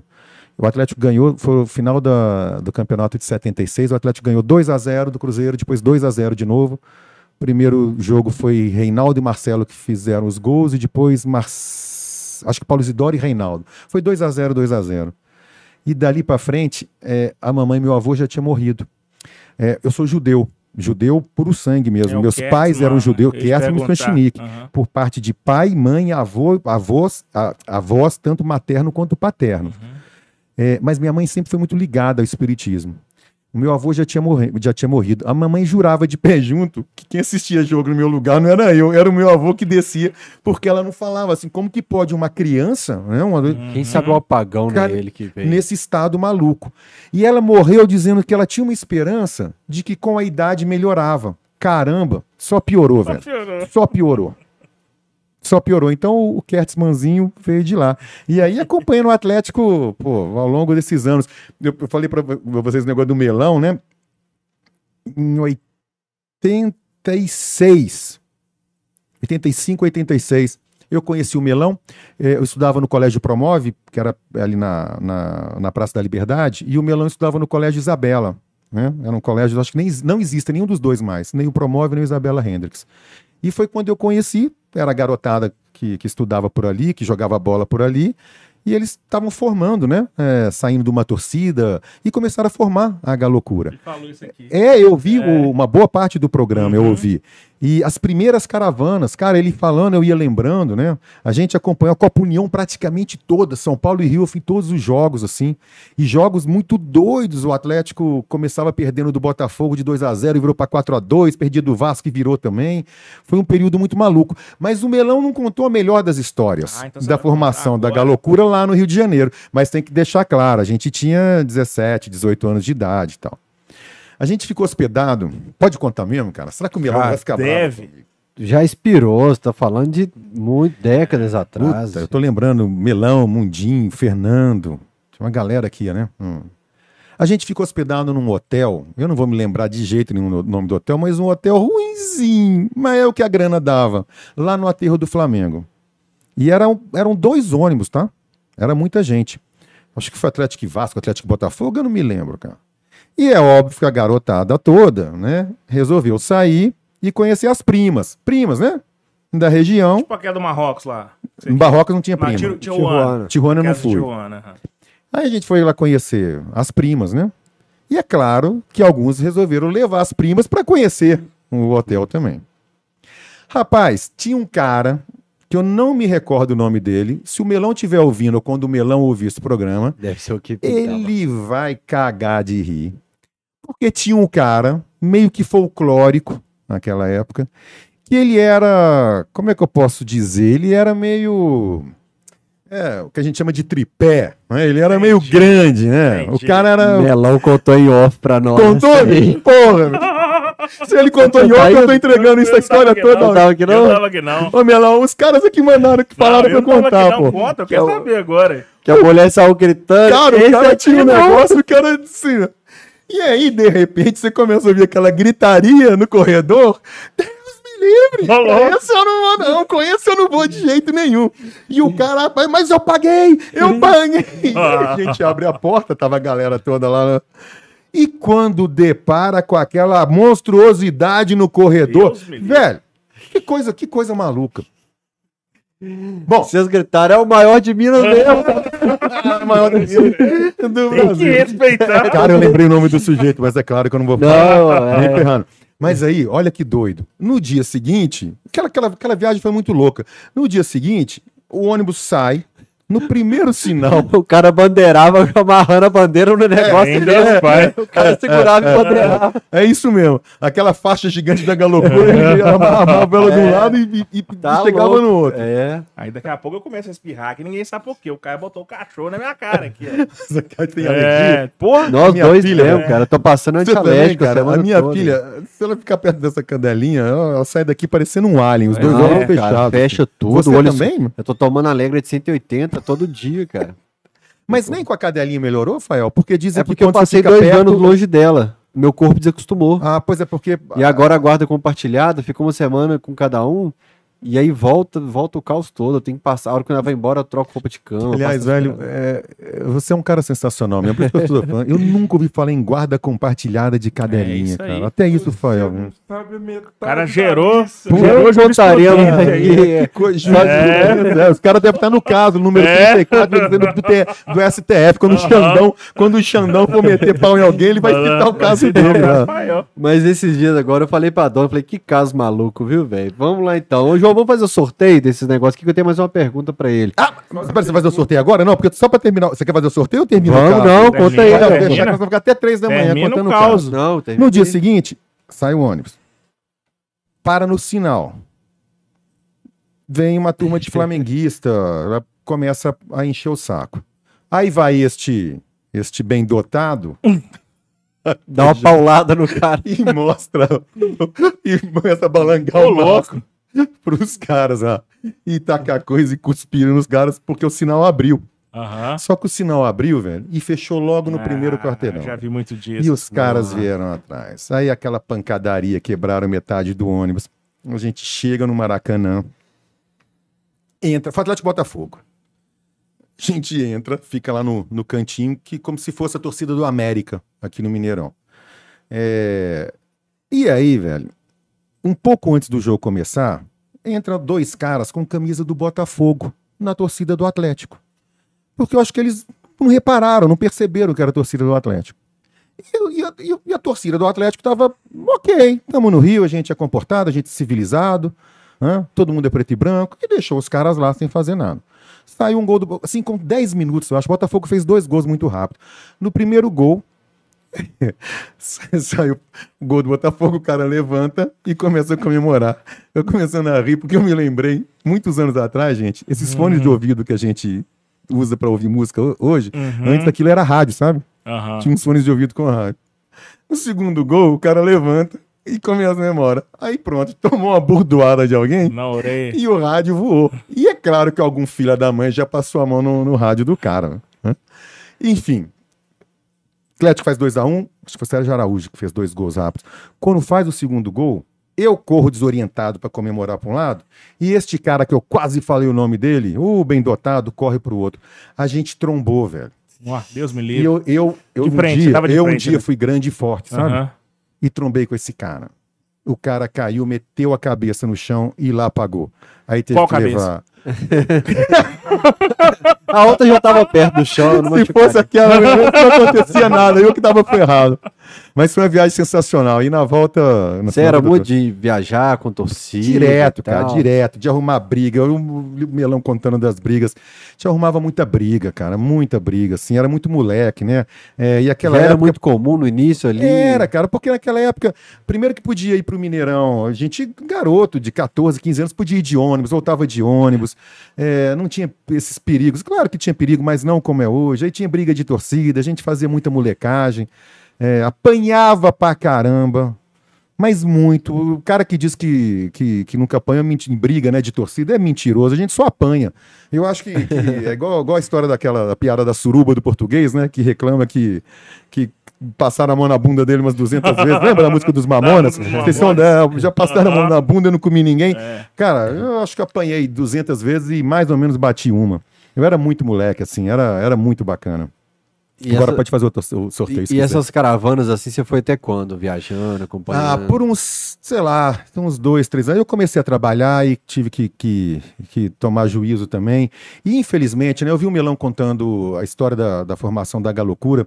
É, era uma coisa que no início era controlada, assim. Aí depois foi perdendo o controle, foi crescendo muito. Aí começou a ter muita confusão, muita briga pesada, muito problema em posto de gasolina. Aí já passou a ser um- uma vibe que eu não, que eu não curto, não. E aí me afastei completamente, nunca mais fiz parte de, de torcida organizada nenhuma. Tá. João, vamos fazer o sorteio aqui antes. Gente, quem ganhar tem que mandar um e-mail para tvcamisa12@gmail.com. Lembrando que o sorteio acontece para os membros do canal e tem uma caixa gigante aqui para sorteios nos próximos programas. Amanhã tem Cachorrada Podcast com a Lélia, que administra as lojas do Galo, grande parte das lojas do Galo. Deixa eu só pegar o horário, às 4 horas, João. Isso. Às 4 horas, então, primeiro Cachorrada na parte da tarde. Então, às 4 horas da manhã, o Cachorrada Boa. Podcast, que o MB vai dormir cedo Deus te amanhã. abençoe. Podia instituir o queria- horário, hein? Eu só queria falar com a Aline, que ela tá no chat, que a gente fazia zoeiro com ela. Que ela no último cachorrada lá, ela ficou falando, gente, me desculpa e tal. É só zoeira, tá, Aline? Não leva Aline, a Aline veio aqui na minha casa com um marido e um amigo da família, um russo, um ucraniano, estiver aqui no. Caramba! Um no papagaio. É, ela e do Barreiro, mora nos Estados Unidos, um russo e um Um ucraniano. russo aí. ucraniano aqui. Tá E vendo? resenhando sobre o Galo, que todo Nessa mundo- hora eu não acho que o Brasil é uma merda, não. Nessa hora eu gosto do Brasil pra caramba. que a gente recebe bem todo Pô, mundo. todo né? Mas não mundo, faz guerra, faz meme, faz zoeira. Faz É. piada. Fazer o sorteio então. Vai. Copo e o boné. E o boné? Sorteado Número 15. 15. Como é que você consegue ah, o número? Matheus Moraes. Ele é. de novo. Gaúcho? Gaúcho tá devendo, né? Não, ele arrumou um cara aqui no Floresta. Agora o Lucas Gaia vai pegar pra ele. Porque ele é gaúcho. O gaúcho arrumou um cara aqui no Flo- Floresta, você vai cair ele. Explica direito. Fael, quantos, quantos cachorrada tem por semana? Cara, até então. Só Deus sabe. Mas assim, acontece de marcar dois, desmarca um, vai três, é- desce quatro, Mas divide por assim, se você dois. colocar sem média, num ano vocês fazem quantos? Ó, é, a partir um do- semana, né? A partir do mês que vem eu vou estar morando sozinho. Eu quero aumentar, eu quero dobrar o número um de cara cachorro. Floresta?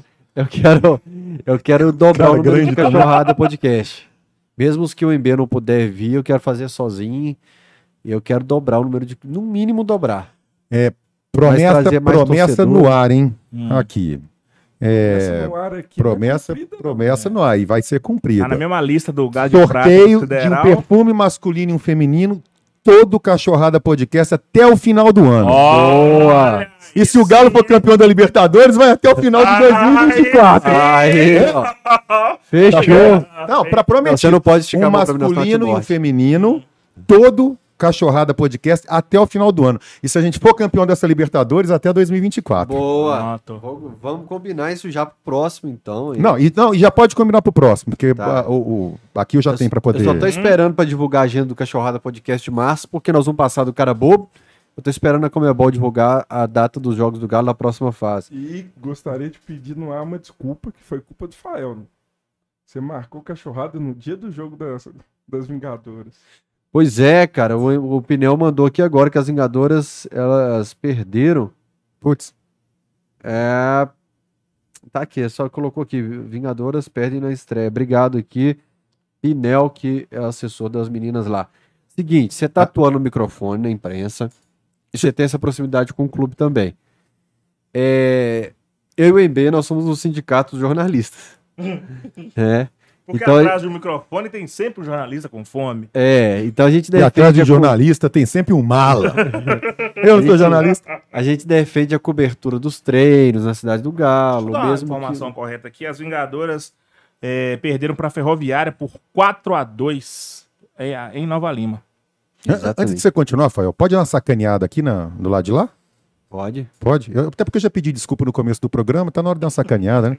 Eu de tava novo. ouvindo é, a Itatiaia hoje, e aí eles estavam falando é, do resultado das cabulosas tal. Aí eu falei assim, pô, estão sacaneando os, os cruzeirenses assim, né, no, no programa. As cabulosas é com o time feminino, né? Eu achei que era o time masculino mesmo. Ganhou É? do Mas serve o masculino também, não serve? Grêmio, não sei. Serve. Deixa os BO pra você. Eu não. Você fez o do Ronaldo lá, já te disse. Conta mais texto polêmico. O que, que deu mais deu BO pra você? Eu sei um. Cara, então, sabe um? Falei, falei, me lembra.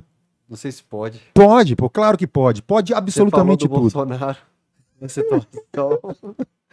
Do Bolsonaro. Pô, falando Bolsonaro, acho que Depois lá em Brasília 3.700 colocaram o vezes. jornal na mesa. Putz, Deixa eu não, ver, não, não, não não, não. não, Não, não não, dá pra gente contar mais ou menos, né? Não, conta é, não. Conta não. Então tá bom. Conta Eu não. tô Mas posso, boiando contar aqui. que eu, mas eu posso É, pelo menos, ele é eu posso pelo disso, menos dizer magos. que eu disse que o Bolsonaro tinha Você nascido numa entendeu? cloaca, Você entendeu por que, que eu não quero que conte? mas eu ia mudar os personagens. Não, não. Então, é...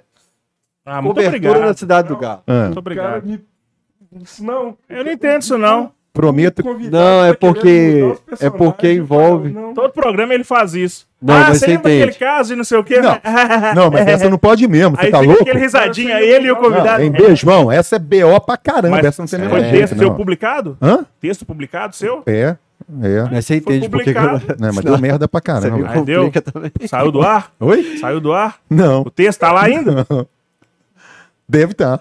Ah. Tá. Deve estar. Então mas vamos esquecer o texto. Mas deu processo? É. Deu. Não, cara, não deu processo. É que, de- é que eu te falando, eu de vez em quando eu, eu, eu era meio. meio dá um apagão. lá, é, deu um apagão na hora de escrever também, escrevo umas besteiras. Entendi. Benny Coin, me desculpa pelas merdas que eu, que eu faço. Mas Maria tem que se ferrar também, né, bicho?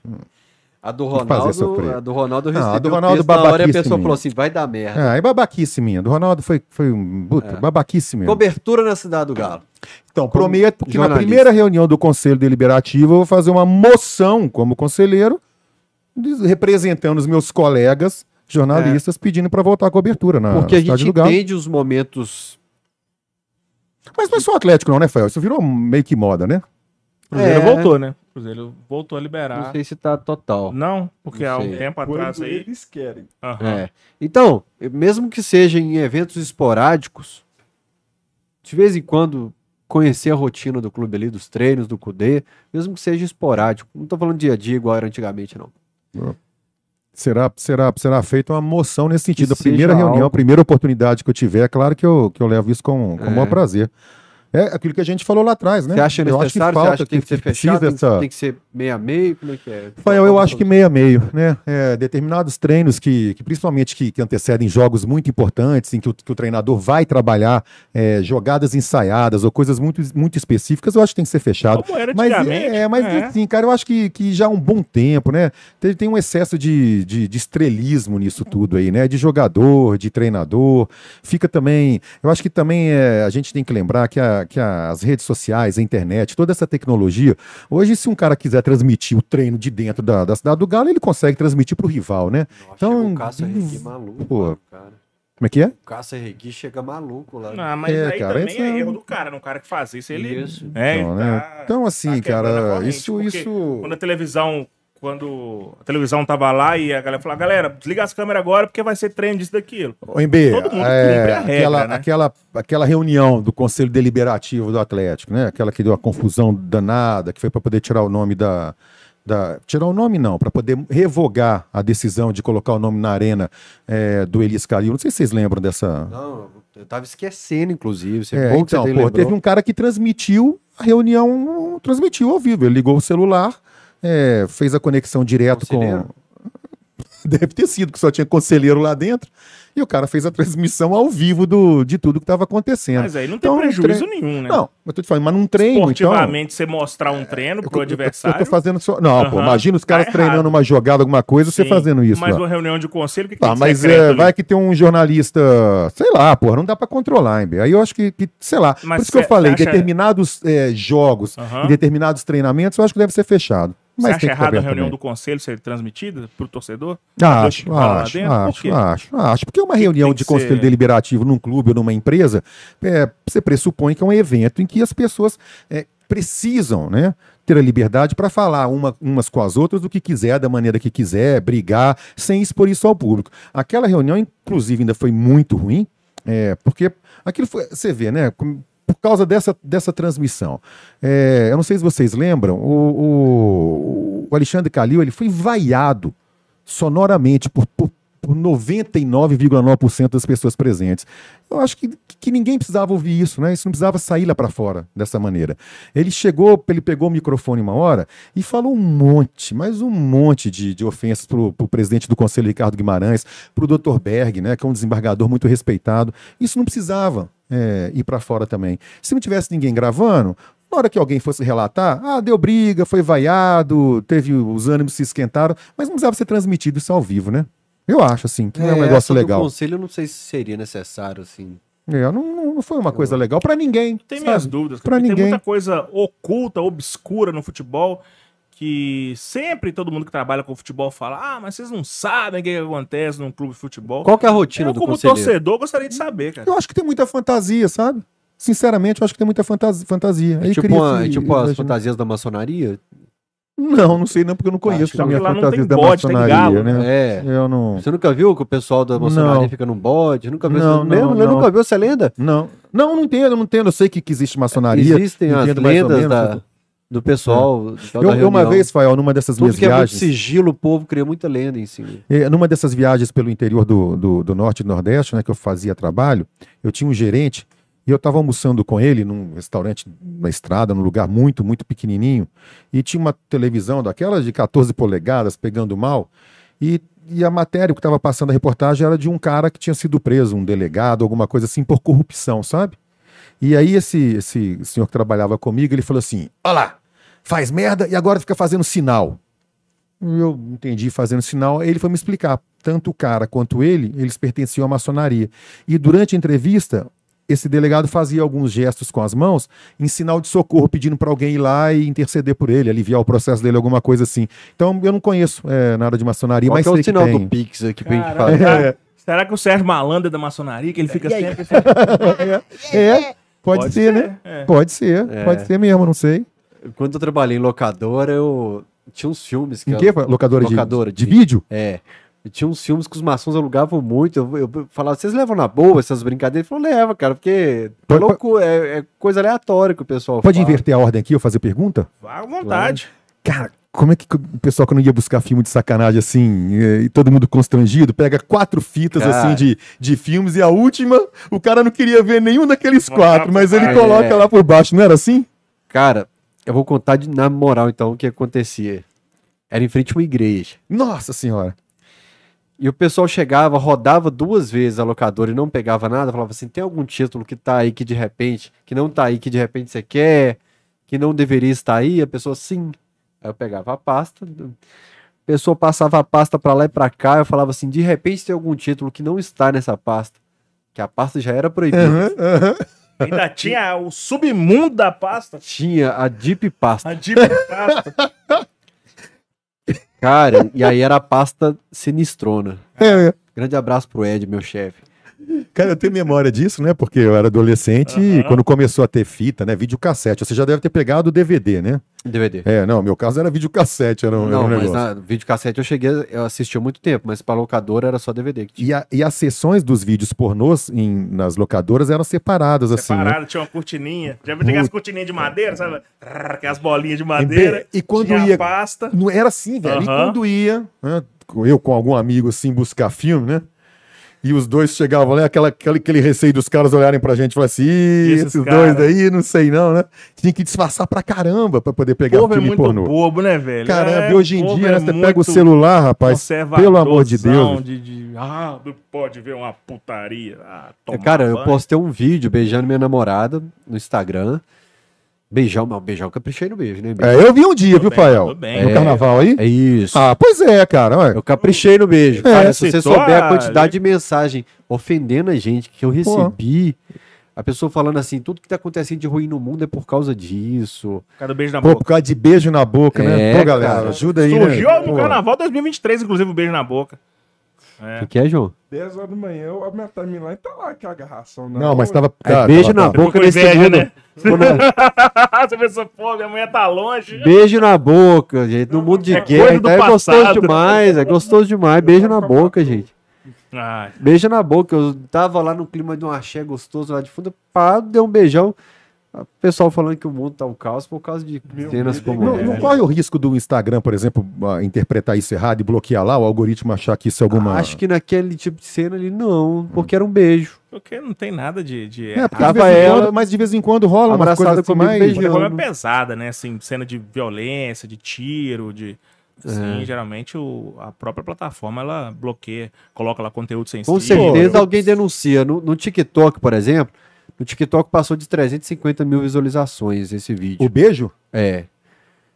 Então lá eu Caramba, senti uma vibe mais legal da galera. Porque é um público mais jovem, talvez, né? Eu tô sentindo que a energia pesada do Twitter tá migrando pro Instagram. Não sei se é Uhum. porque eu tô com um público cada vez maior, Eu percebo isso também. mas a, a galera da energia ruim do Twitter tá em toda pro Instagram, assim. E no TikTok tá uma vibe mais O leve. Instagram era uma rede feliz, né? Era só foto de prato de comida, de, de gato, cachorro, de O praia. Twitter era uma rede feliz, pô. É, ah, Quantos o Twitter eu amigos, não, hein? não lembro de ter Não peguei essa Nossa, época, não. Ah, eu O peguei, peguei, pô. Pra mim pô, sempre era- foi tiro, porrada e bomba, mas o Não. Instagram tá virando essa rede da galera do ódio. Tava comentando com você, tem uma, uma- um post no Instagram do Estado de Minas falando sobre o aumento do pênis, aumentou 20 e tantos por É, cento é, nos últimos décadas, é, é. 29 anos. Que isso, onde Tem que eu um- tava nesse É. período? Pô, aquele Beijar cara, na aquele boca, cara né? lá, então, Aquele cara- Você sabe, olha, cada dia tempo, Cacete, tá raspando no chão, então, ele hoje em era um homem dia. à frente do seu tempo. É. Assim, é uma matéria de Tô saúde, tirando né, de velho? mim pra passar pros outros aí, então. O Kerson falou que o Brasil é um país de merda por causa da desigualdade. Tá vendo? Aí é o exemplo.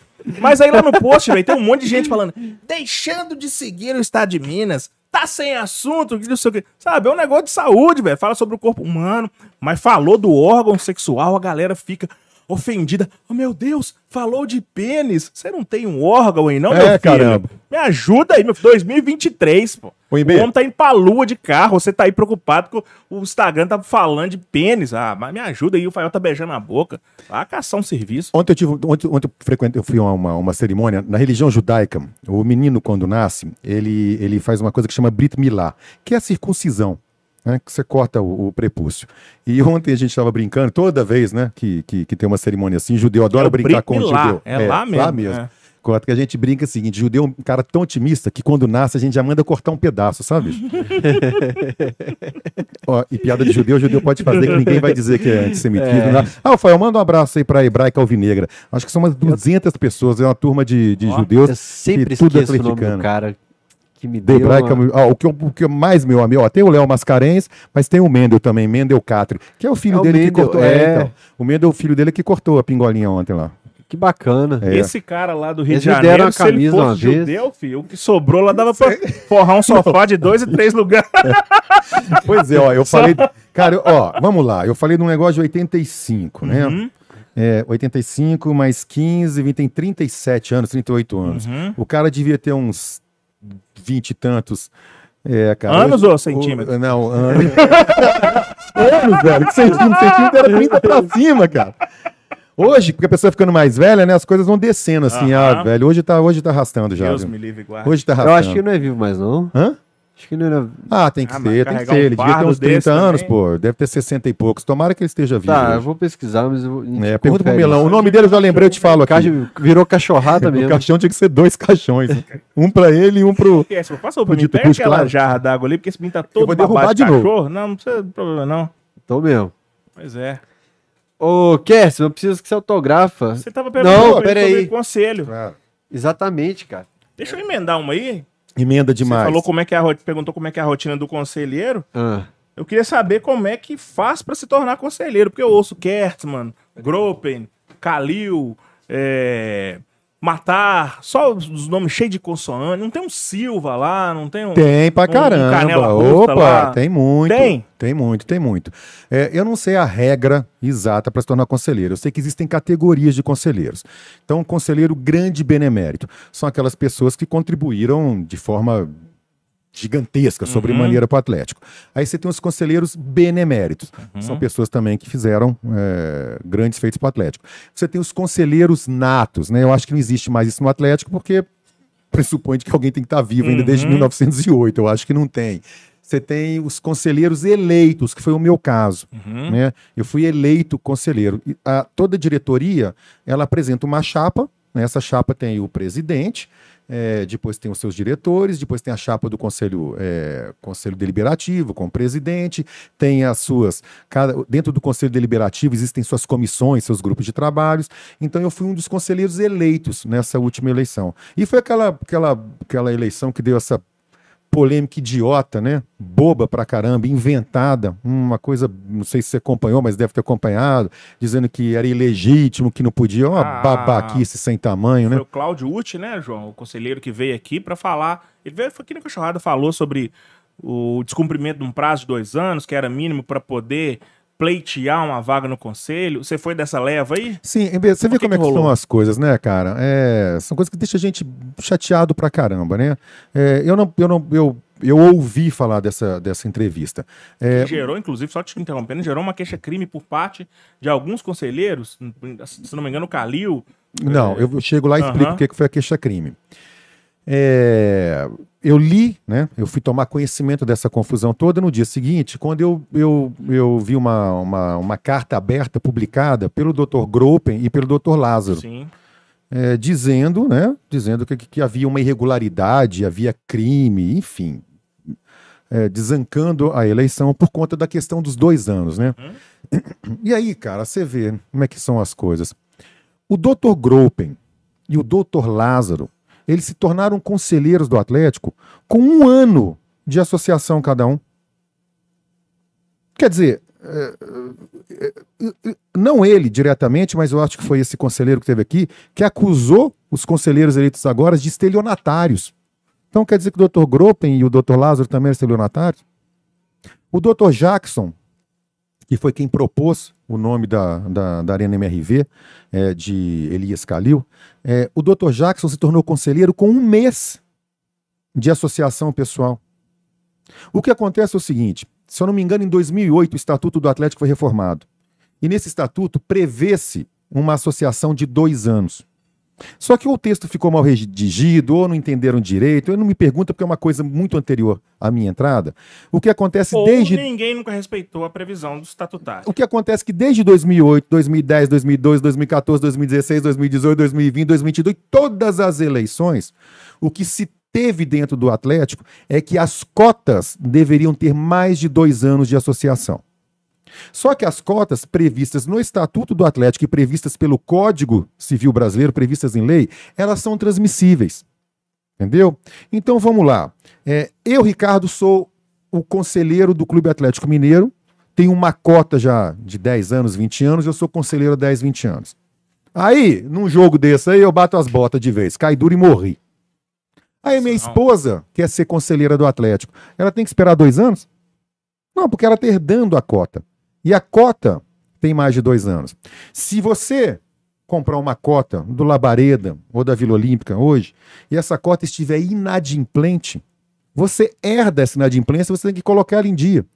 Bom, se você herda os deveres da cota, você tem que herdar os direitos também.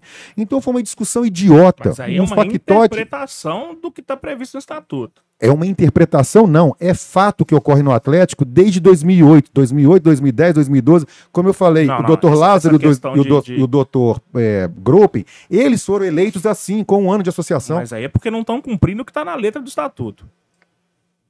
É, existem dois, é, o ponto, sob o ponto de vista jurídico, existe uma interpretação, os termos jurídicos, né? Eles falam muito em atos, é, em como é que é, em hábitos e costumes.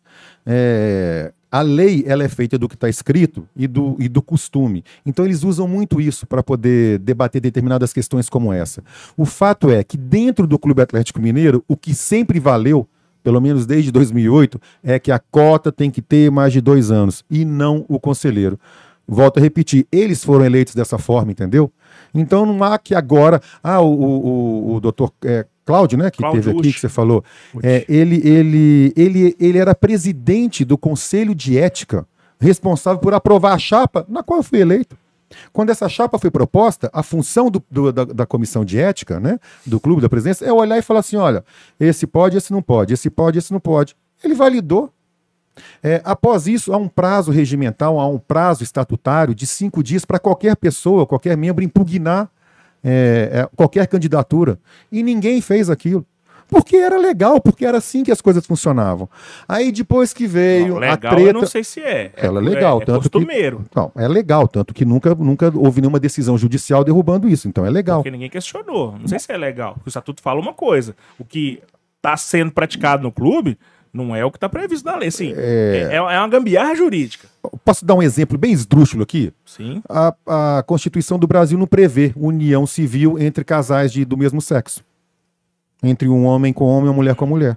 E hoje isso é aceito por uma decisão do Supremo. Não está São na lei. 500. o Su- não, não são. Não está na lei. E o Supremo foi lá e decidiu: olha, o hábito, né? O Brasil, o mundo caminhou nesse sentido. Se não há uma lei que regule isso, eu entendo que isso é legal e hoje é permitido. Mas não tem nenhuma decisão do Conselho Não, não Deliberativo tem, mas do por- mas- Atlético ok, mas nenhuma- autorizando a se Mas nenhuma contra. praticar uma. Isso é algo que pode Mas ser nenhuma contra, no- percebe? Por isso que eu falo que é Mas legal. o contra está não- previsto no estatuto.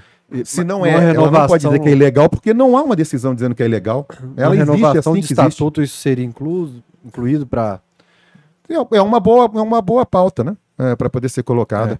Mas o fato, aí voltando, quando, quando é, esse doutor Cláudio é, ele apontou né, essa, esse, esse crime, esse estelionato, é, isso tudo transcorreu dentro da legalidade, porque os prazos foram respeitados e tudo ocorreu. Só que quando veio a, a tal da Assembleia para poder revogar a Assembleia anterior, que nomeou o estádio com o nome do, do Elias Calil, e à época eu disse isso e vou repetir: absolutamente nada contra o nome. O que, o que eu e vários conselheiros fomos contra foi contra o processo. É, no Estatuto do Atlético, em qualquer associação, qualquer clube, qualquer condomínio, qualquer lugar, quando se convoca uma assembleia, essa assembleia tem que ter um propósito específico. E aquela assembleia foi convocada para se votar as contas do clube. No meio da assembleia, o doutor Jackson, que tinha um mês como conselheiro, um mês de associação, mas a cota dele já tinha mais de dois anos. Ele propôs a mudança do nome. Como isso não estava na pauta da reunião, um monte de gente de lá para cá entendia que aquela, que, aquela, que aquela assembleia foi errada, foi ilegal e de fato foi. E tanto foi ilegal, gente, que nesta assembleia que deu essa briga toda, essa confusão toda, foi é, votado por unanimidade a revogação da assembleia anterior. O doutor Groupen, o doutor Lázaro, eles estavam lá e eles votaram por unanimidade para rever aquela, aquela decisão anterior, de tão errada que estava. Mas foi a partir desta confusão que veio com esse factoide maluco aí que tinha os conselheiros que, que não podiam ser eleitos. E aí veio a queixa-crime que você falou. Uma queixa-crime protocolizada pelo Alexandre Calil, de tão esdrúxula, de tão sem pé nem cabeça, ela não foi nem aceita, ela nem prosseguiu é, na justiça, porque não tinha cabimento nenhum. Então, uma queixa-crime que. Uma queixa-crime que de crime não havia nenhuma e queixa muito menos. Como torcedor, eu acho que toda a união de assuntos pouco importa pra gente. Por quê? O nome do estádio. A gente chama de Mineirão. Não lembro o nome do estádio. Se valeu a reunião, tô falando pra mim, como atleticano, você se importa? Se valeu a reunião, se não valeu? Cara, eu acho que foram usados dois pesos, duas medidas. Porque Qual reunião, Fael? A que deu o nome do estádio lá atrás? Ah, Ou a reunião que que deu nome revogou? ou a que revogou? A que O que, revogou. o que eu vou chegar é o seguinte: é, se o conselheiro tem um 10 anos de cota, porque pra mim sempre entrou, até onde eu entendo, sempre entrou do mesmo jeito. Você falou, é o que acontece há 15 anos. O que me incomoda é que às vezes o clube é vítima de uma guerra. É mais o clube que é afetado. Não tenha dúvida. Então eu, como atleticano, tô falando que o que me incomoda é que no final de contas respinga nesse escudo aqui. a guerra toda, a bala perdida A sempre respinga. E são assuntos que pro atleticano, não sei quem tem em casa se pensa igual, mas pra nós não importa nada. Se o cara entrou há um, 10 anos no conselho do clube, se tinha cota no Labareda ou na Vila Olímpica, é, se o estádio vai se chamar X, Cara, mas isso é importante. se a reunião. Cara, pra mim, Porque Mas, o eu- conselheiro decide tudo do clube. E pra- Bebê, então, pra, pra, sinceramente. pra você entrar no conselho, Qual- você tem que seguir o regimento. pô. É, Só, o só pra Cadar- pontuar uma coisa. Cadarzinho, o, o, Marcinho. Não, não o filho do Emi Cadar, que, é o- que é Cadarzinho. Um outro Cadar, uma Marcinho. vez, começou a revogar algumas coisas, a questionar algumas coisas do conselho. Não durou dois anos. Hum. Tiraram ele. Toda a pauta do conselho, desde que eu me entendo por gente, por unanimi- unanimidade. Não, aprovação Rafael. do balanço. pô. Unanimidade e tal. Então, assim, eu nunca liguei muito. Pra essa, eu, eu perdi um pouco do brilho. A gente é impotente, isso que você quer dizer. Os caras mandam, desmandam, fazem o que querem e a Eu gente, pedi como um Não, torcedor peraí, comum, peraí, peraí. aceita. Não são os caras, bicho. Somos nós. Sim, nós, Nós. quem? Eu, vocês. Não, eu sou não. torcedor do Atlético. Mas Não eu tem não nenhum cruzeirense, não Eu tem não nenhum americano, nada. não tem vilanovense, não tem flamenguista no Conselho do Atlético, Mas não. eu Não, mas O falou isso. Conselho do Atlético, não, por isso que eu falo somos Mas eu nós. tenho uma sensação É, hoje não é você, mas amanhã pode ser. Amanhã pode, pode ser o Rafael. mas- Eu não era conselheiro até 2022, Não pô. quer. Tem nem o Silva da Canela Russa lá de Não, Monlevade não no tem nada conselho, só. Você tá muito Só tem enganado. Não, Gruppen. Kadar, Pô, você sendo Calil. você tá sendo injusto pra caramba. Só Eu, sobrenome eu vou pedir autorização. Eu vou pedir autorização. Eu não sei se pode é, ter uma reunião de conselho com pessoas de fora, mas você tem que. Você tá sendo muito injusto, velho. De jeito Mas- nenhum que é mas isso, não. Kertzmann. Tem conselheiros históricos no Atlético, tem pessoas de todas as classes sociais. Absolutamente errado isso que você tá falando. Vai Mas- por mim, pô. Mas, Uhum. Kertzmann, é... Pô, você- cara, você me viu, e é, e é verdadeiro da minha parte, você me viu aqui quase subir nessa mesa e chamar o país de merda pela desigualdade social. Eu sou um cara que fico puto da vida com essas coisas e te daria toda a razão se fosse assim. Uhum. Te juro que não é, cara. Não é mesmo. Então, assim, mas é, eu, não, eu não concordo muito com a forma como é a, uma pessoa, por exemplo, eu falei assim, por que que o Cadarzinho, não, não é, eu repito, não é filho, eu me fugiu o nome É dele. o Márcio, Marcinho. Márcio, Márcio isso, Cadar. Márcio. Brotherzaço meu. Por que que o Márcio saiu? Porque ele não estava seguindo o roteiro necessário para o Hum. conselho de levar e tal. Cara, mas ele estava levando a voz do torcedor, ele estava trazendo alguns questionamentos, ele estava falando no Twitter, olha, estou levando esse questionamento para o conselho porque não concordo com isso, isso e isso. Então, assim, é, eu acho que quem foge um pouco daquela, daquele grupo de conselheiros e tenta levar um pouco a voz e se comunicar com o torcedor, isso incomoda quem está lá dentro. Eu tenho falado isso com alguns amigos conselheiros. Uma pessoa do clube me falou assim: mas os 4Rs precisam do conselho, de uma, de uma unanimidade no conselho para administrar. Eu falei: não, tem Não, que ter questionamento. Não, não. Sei não, né? Não. A gente já viu caso aí de conselho Não. que aceitava tudo, Não. aceitava tudo. Que isso? É. O tipo, Toda unanimidade comemorava. verdadeiramente é burra, pô. E Claro que não. sempre, a, a eleição do conselho, com o Sérgio, com o Sérgio Coelho, o Sete Câmara, o Daniel e o Calil, é uma lista que o presidente aprova e está feito o conselho. Então, assim, se o conselho é feito de uma forma X ou Y, eu não tenho mais aquela. Mas não é, Fael. Eu expliquei é, um pouco antes. O- é, há várias categorias de conselheiros. Tem os grandes beneméritos, tem os beneméritos, tem os conselheiros eleitos. É, é- é muito Mas, vasto, mas os não é eleitos chegar passam a pela aprovação do Os presidente. eleitos, os ele... não, passa não, os eleitos são indicados por uma chapa que vai concorrer para administrar o clube. Isso é normal que, Na- que indique na as pessoas. teoria, Késsimo, assim, Não, não, na é prática, só no Rafael. Atlético, nos clubes do Brasil, de um modo geral, o presidente pega e elege os conselheiros. Então, porque é uma chapa. Quando você monta uma, uma chapa, é para poder administrar um clube. E é óbvio que você vai, que você vai chamar para essa chapa é, as pessoas que você conhece, como te falei.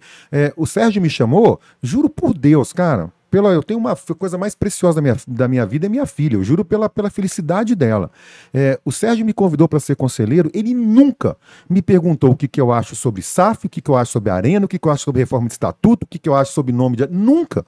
Ele me, me chamou para ser conselheiro porque ele me conhece há anos, sabe da minha idoneidade e sabe da minha, modéstia à parte, competência na gestão da minha empresa.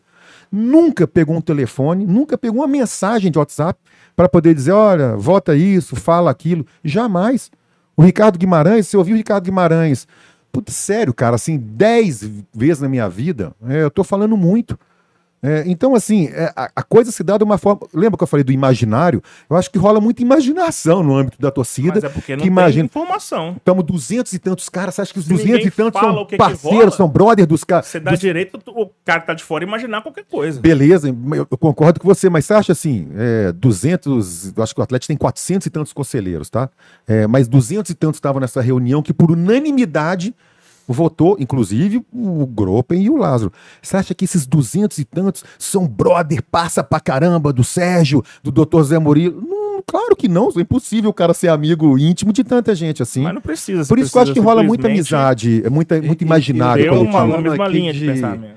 De conselho, não é só esse conselho atual. Tô falando desde quando eu entendo conselho. Mas então, você não acabou de falar do Marcinho? O Marcinho mesmo é um conselheiro que foi combativo nas gestões dele. É, eu conheço outros caras que estão lá. fora ele não foi colocado para fora, né? Não- Ele não foi expulso do conselho, não foi isso. Eu não me lembro, mas não foi isso que aconteceu. não foi Rafael. reeleito. Ah, bom, então, pelo que eu me lembro, tá? E o Marcinho é brother meu pra caramba, é um cara da melhor qualidade. Eu me lembro mais ou menos do ocorrido.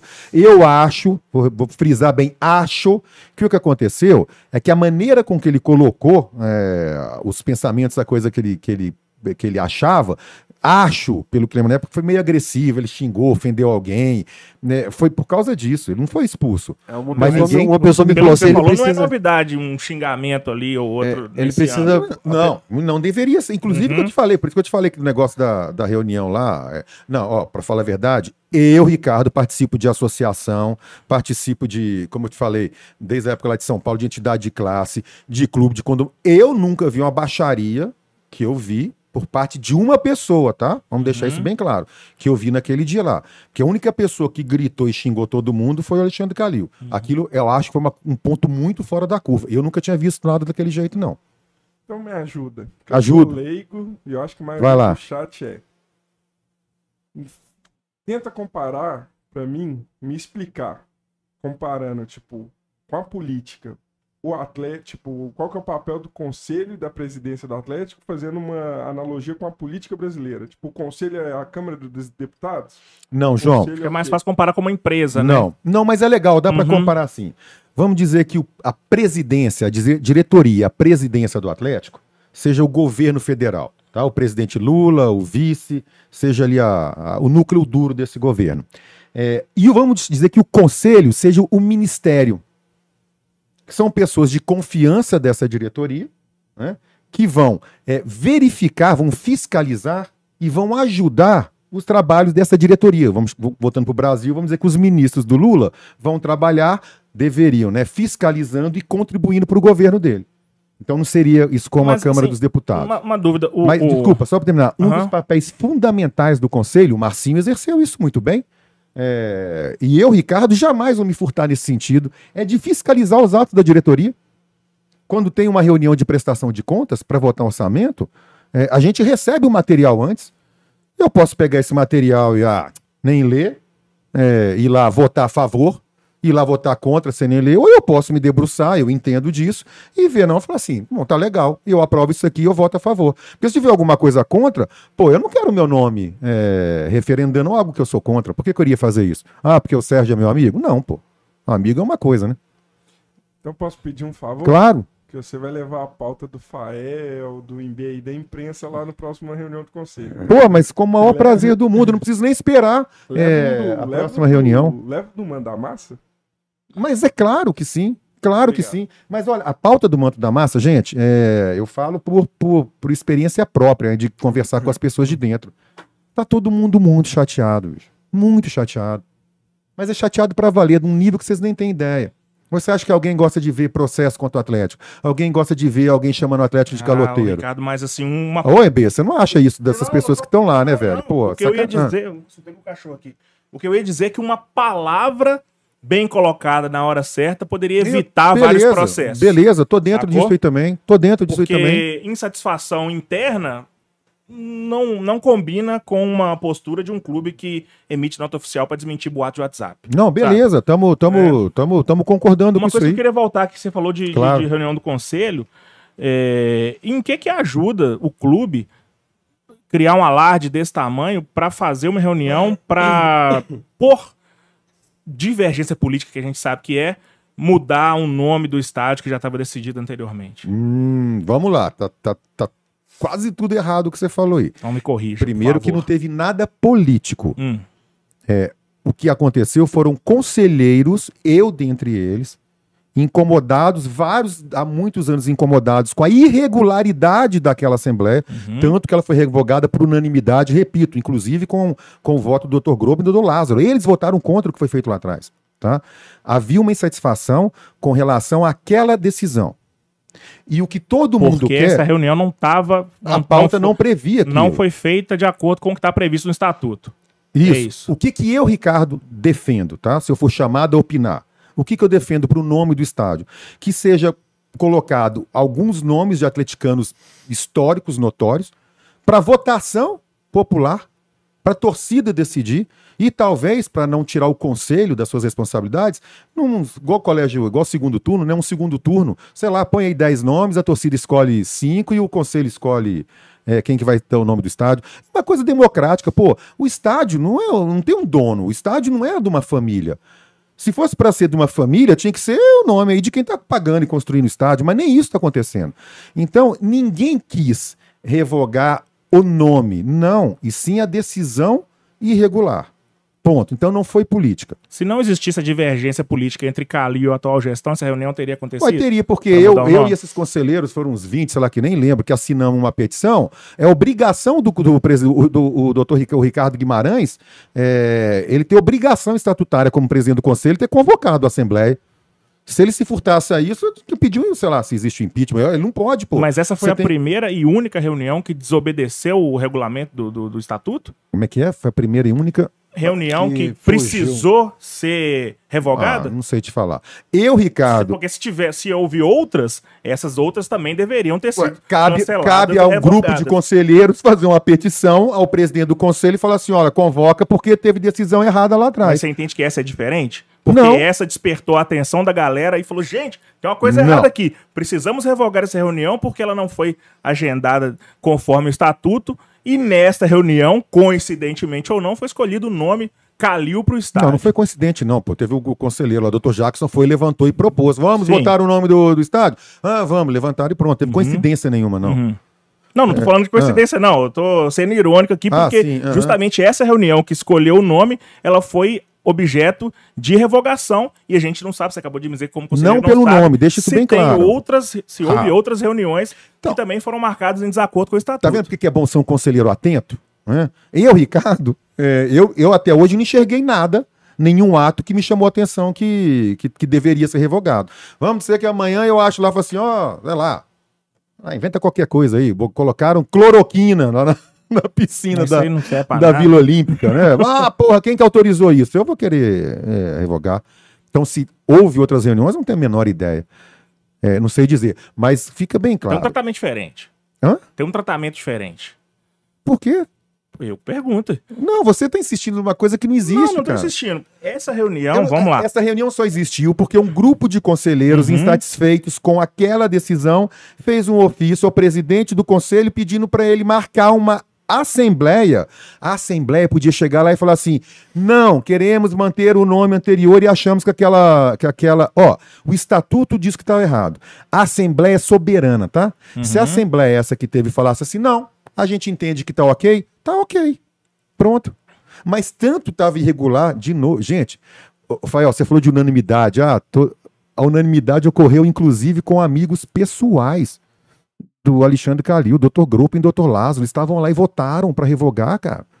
É porque realmente era, era muito errado, pô. Isso é política? Como não tô entendendo qual é a ligação política do, A nesse ligação caso. política é claro, é a divergência entre Alexandre Calil e a mas, o atual doutor, gestão. mas o doutor Grupo e o doutor Lázaro votaram contra o Alexandre Calil? A favor dessa gestão?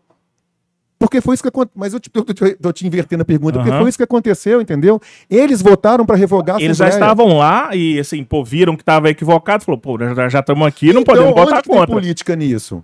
Ricardo, onde é que tem política sabem. nisso? pô. Não, o que eu, que Você eu pode até dizer o seguinte: você consegue desassociar é, a, a Se o nome fosse outro, animosidade. se o nome fosse Kertzmann, ia ter tido essa. eu, toda, eu, eu, toda ó, essa. Se o nome fosse Se quero o nome fosse Cachorrada Se fosse Podcast. Fael Lima, o estádio. Não, esse eu acho até que eu deixava, hein, velho? É, se o nome fosse Fael Lima. Porra, como é que foi escolhido? Não, um amigo do Fael levantou lá e botou o nome de Fael. Pô, mas por que, que o meu amigo, amigo não pode colocar o nome de Kertman, não pode colocar o nome de João? Por que, que seu amigo do Fael pode colocar o nome? Eu, como conselheiro, ia ficar puto da vida e pedir pra revogar também. Uhum. Porque, então tem uma cara, vaidade aí. Não, tem justiça, tem tantos atleticanos que merecem essa honraria que o justo é que isso seja decidido por muita gente e não por uma pessoa que propõe uma assembleia que não era para esse propósito decida. Sabe qual que é o meu nome predileto? Que eu adoraria? Tele Santana. Não sei qual que é o de vocês, mas eu queria. Não, eu Porque eu acho que o Tele foi um treinador nisso. que ele ultrapassou, ele era um atleticano, foi, foi o primeiro campeão nacional do Atlético e ele ultrapassou as fronteiras do Brasil, cara. É um cara respeitado no mundo de- inteiro. Eu não colocaria nome de treinador e acho que de jogador nenhum. Acho que não colocaria nome de jogador também, não. Você prefere mais o que? Tipo assim, é, dirigente, gente que fez, fez marcante, torcedor. A mulher Alice Neves? Ah, que, que costurou os, os uniformes, né? e foi a primeira torcida organizada feminina. Vou pedir colocar o nome do cara lá que eu falei do peladão do grandão lá, ia ser maravilhoso. Solaeste, Seu que busca, da massa. Solaeste que busca o Tem time muita no gente que fala, né, merece que devia muito. chamar Estádio da Massa, né? Estádio Galão da Massa, alguma coisa, É, pra mas dar homenagem falar à que torcida. realmente, velho, pra mim pouco importa. A, a questão que o Rafael falou é que essa rixa política, que é clara, respinga na torcida. Todo clube que teve rixa política foi pro saco. O Vasco, o Cruzeiro, sabe? Foi, não foi por um caminho bom. É, o que eu estava dizendo aqui sobre dois pesos, duas medidas é que o estatuto ele foi invocado para poder cancelar essa reunião que deu nome à Arena Elias Calil e ele não, não é respeitado na risca com relação à eleição dos conselheiros, porque você falou que tem previsão de dois anos ali, mas ah, ninguém respeita, sempre foi assim, nas eleições passadas foi assim, então o estatuto ele é seguido a ferro e fogo para algumas coisas e para outras coisas nem tanto. Olha que coisa legal que está falando. É, algum conselheiro que esteja nos ouvindo, se ele estiver insatisfeito com isso, e junto um grupo que esteja, ele faz um requerimento simples para o Ricardo Guimarães e pede uma assembleia para deliberar sobre esse tema. Olha que bacana. Mas por que, que não fazem? Uai, gente, eu não posso responder pelos outros, né? Eu respondo pelo, pelo- Uhum. pelos meus BOs, né? É, por que, que não fazem? Eu não sei por que, que, o- por que, que o Gropen não faz, por que, que o Lázaro não faz? Ai, Por que eles não fazem? eles. Porque eles perdem é, a condição de conselheiro, porque eles foram eleitos assim, e é assim que Então funciona é um jogo de interesse. Oi? Então tem interesse envolvido no meio. Claro, Ninguém vai claro. cortar a própria corda. claro que sim. O injusto nesse caso todo é que eu te falei, o cara que se beneficia de uma situação, do status quo que existe no clube, que não é ilegal, ele se beneficia na época, na época dele. Aí quando é lá na frente, ele, ah, não, agora eu não quero. Aí sim, é um jogo de interesses. Tá errado, pô. Isso, isso não pode, não pode permanecer. Agora é o seguinte, rixa atrapalha um clube, atrapalha um condomínio, atra- claro que atrapalha.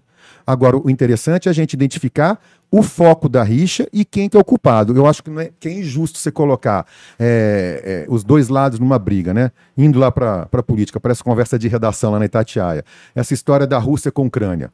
Né? O presidente Lula falou as bobagens para variar aí, dizendo que quando um não quer, dois não brigam. Como se restasse alguma alternativa para os ucranianos se não de- defenderem a própria vida. Ah, há uma guerra. Não, não há uma guerra. Há uma invasão, Invasão. sobre o outro. Então tem que nominar essas coisas. Quando a gente fala em rixa, a gente tem que identificar qual é o foco da rixa e o motivo, porque senão é injusto, né? Fica colocando os dois lados é, prejudicando, e eu concordo, Fael, que prejudica. Os dois lados prejudicando o Atlético. E não é isso que ocorreu. Neste caso, não é isso que ocorreu, tá? Não estou falando em outros eventos, não. Até porque outros eventos pode ter ocorrido isso sim. Bom, acho que o Cachorrado Podcast é isso. É isso? É isso. Ver o Ricardo aqui, ver o Cláudio Ruth, deu o ponto de vista dele, ver o Rodolfo Grope sentou nessa cadeira também. Então a gente consegue dar voz e ver que eu falo que é montar o quebra-cabeça, ô, ô, Ricardo. A gente escuta um lado, foi citado, vem cá, fala aqui no microfone.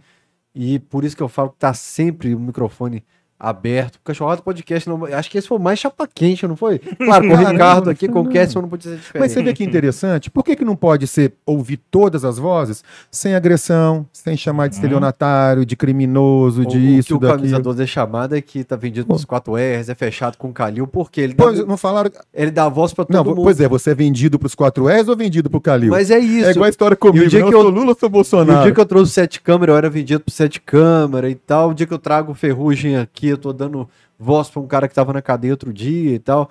Falei, cara, se você for ouvir a galera, você não sai do travesseiro.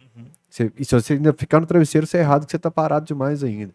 Então acho que ah, foi mais um cachorrado que contribuiu demais para essa discussão. Pra gente ouvir mais pontos de vista, conseguir fazer mais perguntas, ter mais respostas. Por isso que eu curti muito o MB. Olha, você, é o é. Kang, ficou, você já parece o Kang, você fez igual ele agora. parece assim. quem? O Kang da Marvel, o novo vilão da Marvel. Parece, é Ah, uma variante. não, aquele parece que ele tá caramba. no Creed 3, que o bicho tá forte. Aquele que destrói o universo inteiro, que É, arrebenta tudo. é o novo da. Marvel, ele olhou pra mim agora e falei É. igual ele. Uma parece questão mesmo. que não tem nada a ver com o que a gente falou, uma curiosidade pessoal. Fala, bicho, eu tenho até três da manhã. O Fael que tá abrindo a boca de Não, ele Tem- que eu tô preocupado é com ele, porque É amanhã cedo verdade, ele tem que estar 11 horas, aqui. vambora. Tem preto no Conselho do Galo? Quantos?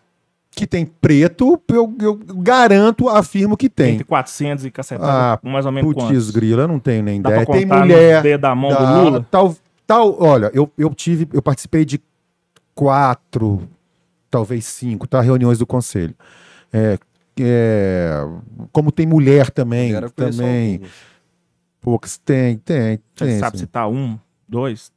Nome de nome, Não. não. Eu conheço muito pouca gente ainda. Os Uhum. conselheiros que eu conheço são pessoas que eu já conhecia é, anteriormente, né? É, que são Inclusive, tem uma conselheiros mulher que chama também. Lenida Sombrinha, que tá me ligando 7 horas da manhã, que eu quero ela aqui no Cachorrado Podcast, é conselheira do Galo.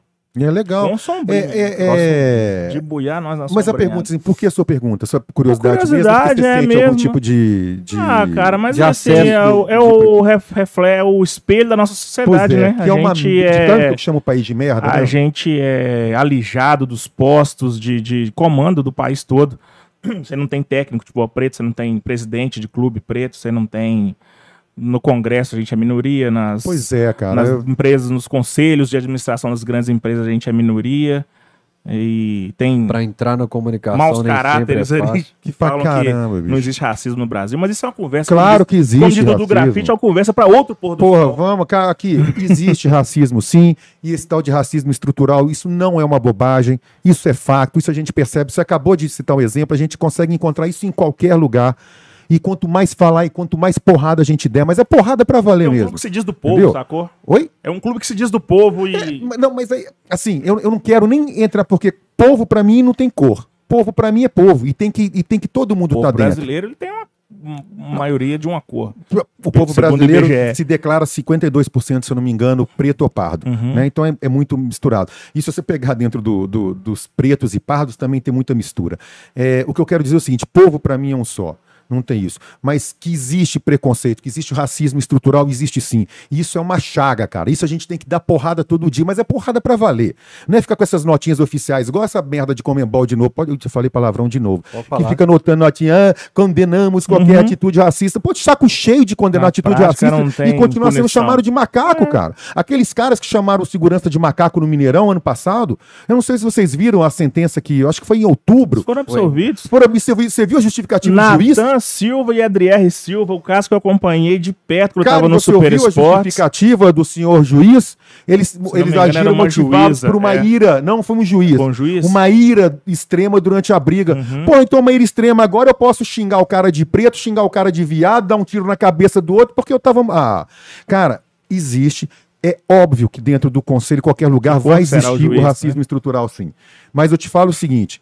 E aí eu ponho a minha mão no fogo, cara. Pelos que eu- pelas pessoas que eu conheço. Estou falando do Sérgio Coelho, estou falando do Ricardo, que eu conheço pouco, do Pedro Tavares, é, do André, do Dr. José Murilo. Eu, ali você não encontra ninguém com esse tipo de pensamento. Inclusive, vocês devem saber o nível de, de obras é, sociais que essa turma faz, que o Dr. Rubens faz, que o, Rica- que o Sérgio Não, não, Coelho não faz, é tô um negócio maravilhoso. nenhuma Não, acusando eles mas que há, nada, porque não. basta você contar lá, O- o- é o que Mas você o fazer EB a acho que conta, tá né? falando mais sobre um comportamento que não deve ser só do Atlético, assim, dos clubes de um Não, modo mas isso geral. em qualquer lugar, né, Fael? Em qualquer lugar, se você for no Labareda num domingo ou na Vila Olímpica e contar, você vai encontrar uma minoria preta lá também. Porque isso é histórico no Brasil e isso a gente tem que romper. Velho, eu bato nessa coisa A todo arquibancada santo hoje, dia, exemplo, tá cara. branca pra caramba. desde 2012, desde o Independência. É, eu acho que tem a ver né, com essa desbotou a torcida do Galo. Ingresso mais caro Pois é, para pouca pois gente. é, pois é. Você priva o cara do, do, do acesso ao estádio. O cara perde aquele costume de, de, de, de- de frequentar o campo. Sabe onde que eu vi a negrada da torcida do Galo? Na Praça 7, no dia do título. Ali eu vi. Ali eu me senti em casa, sacou? Porque. É chato ficar falando disso, velho, mas assim. não, não é chato, não. cara. não é chato, que- não, bicho. Não é um chato, não. testemunho, sacou? De você Não é chegar chato, num não. lugar assim, olhar para um lado, olhar pro outro e falar, velho, por que, que só tem eu aqui de diferente? Será que esse, eu não pertenço a esse lugar? Será que eu não podia estar aqui? Tem um supermercado ali do lado da rádio que eu entro todo dia e um também que era atrás do lado da 98 ali, que eu entro no supermercado e a galera fala assim, sabe, dá aquela escaneada pra falar, tipo, esse cara, ele pode estar aqui, ele, ele me oferece alguma ah, Como ameaça? diria meu amigo Sentinho, a hora que o segurança vai atrás dele no supermercado. Já fizeram muitos conselhos, né, irmão?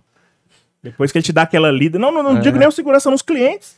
O Ah. cara te dá aquela, assim, é a primeira sensação de espanta, te dá aquela lida, assim, de um segundo, mano, mas é um olhar que te É sabe, isso mesmo. dá uma cutucada lá. Não, vamos, vamos mudar Não, assunto, cara, tem- não- ó, Só é o ele seguinte, conhece. E- é, eu só percebi tem que falar isso. pra caramba e tem que aglutinar e tem que dar muita porrada todo dia, porque isso tem que acabar uma hora. Se vai ser da minha geração, na de vocês, na que vem baixo, eu não tenho ideia. Esperança não, velho. Mas tem que ter, sabe por quê? Se a gente falou de carnaval, é, volta 20 anos, vê se tinha casal gay beijando na boca no carnaval. Vamos deixar o Fael beijar a mulher Velho, dele. dá, tem que mudar, tem que ter esperança sim. E não pode parar de brigar. Isso não é discurso, é, como é que fala, romântico, não. Tem que brigar, cara, porque senão não vai acabar nunca essa merda.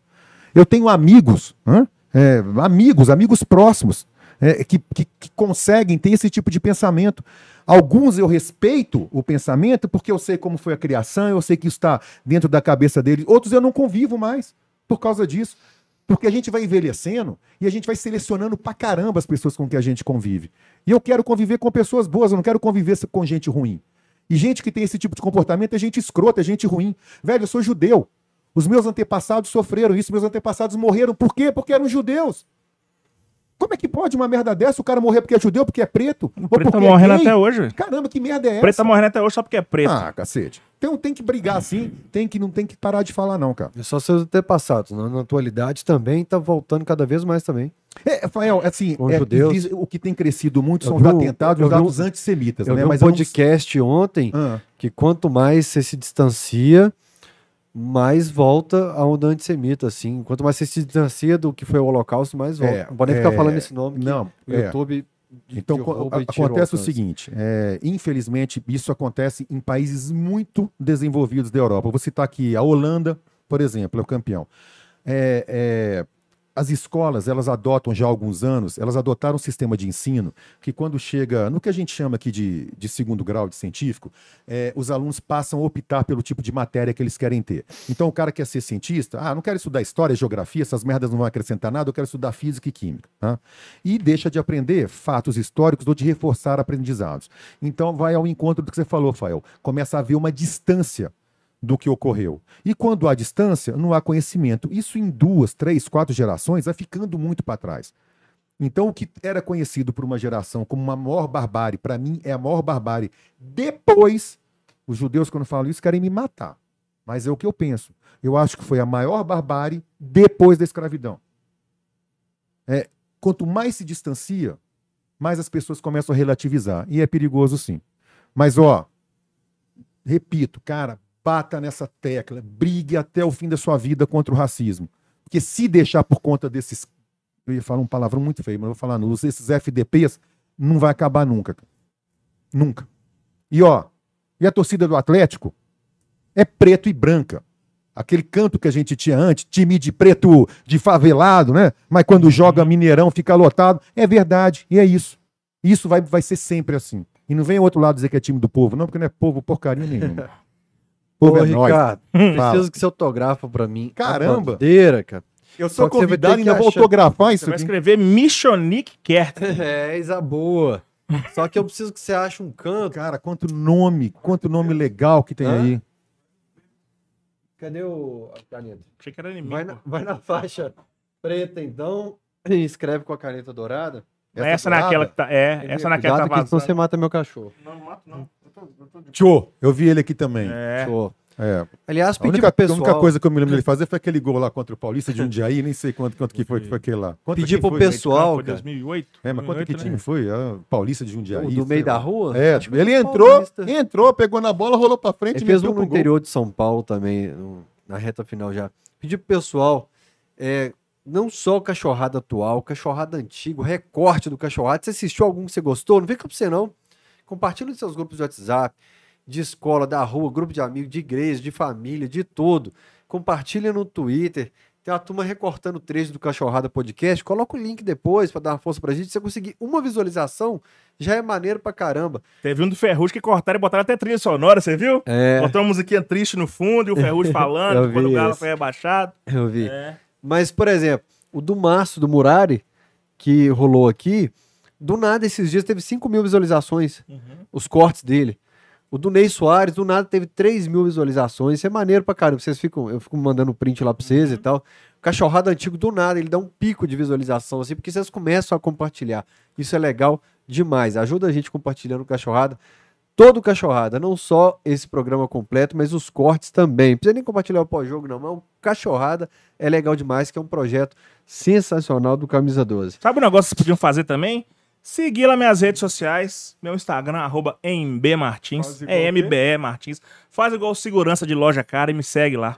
Paga nada não. Well, você- falou do, do, da- do rebaixamento aí. Deixa eu, deixa eu fazer uma homenagem aqui, merecida, cara. Homenageei. Vocês falaram agora, eu lembrei. O dia do rebaixamento, é, eu, quando joguei aquele jogo contra o Vasco, eu não, não fui no jogo, né? Vou, não vou. Aí, não aguentei, fui. Peguei o carro e fui.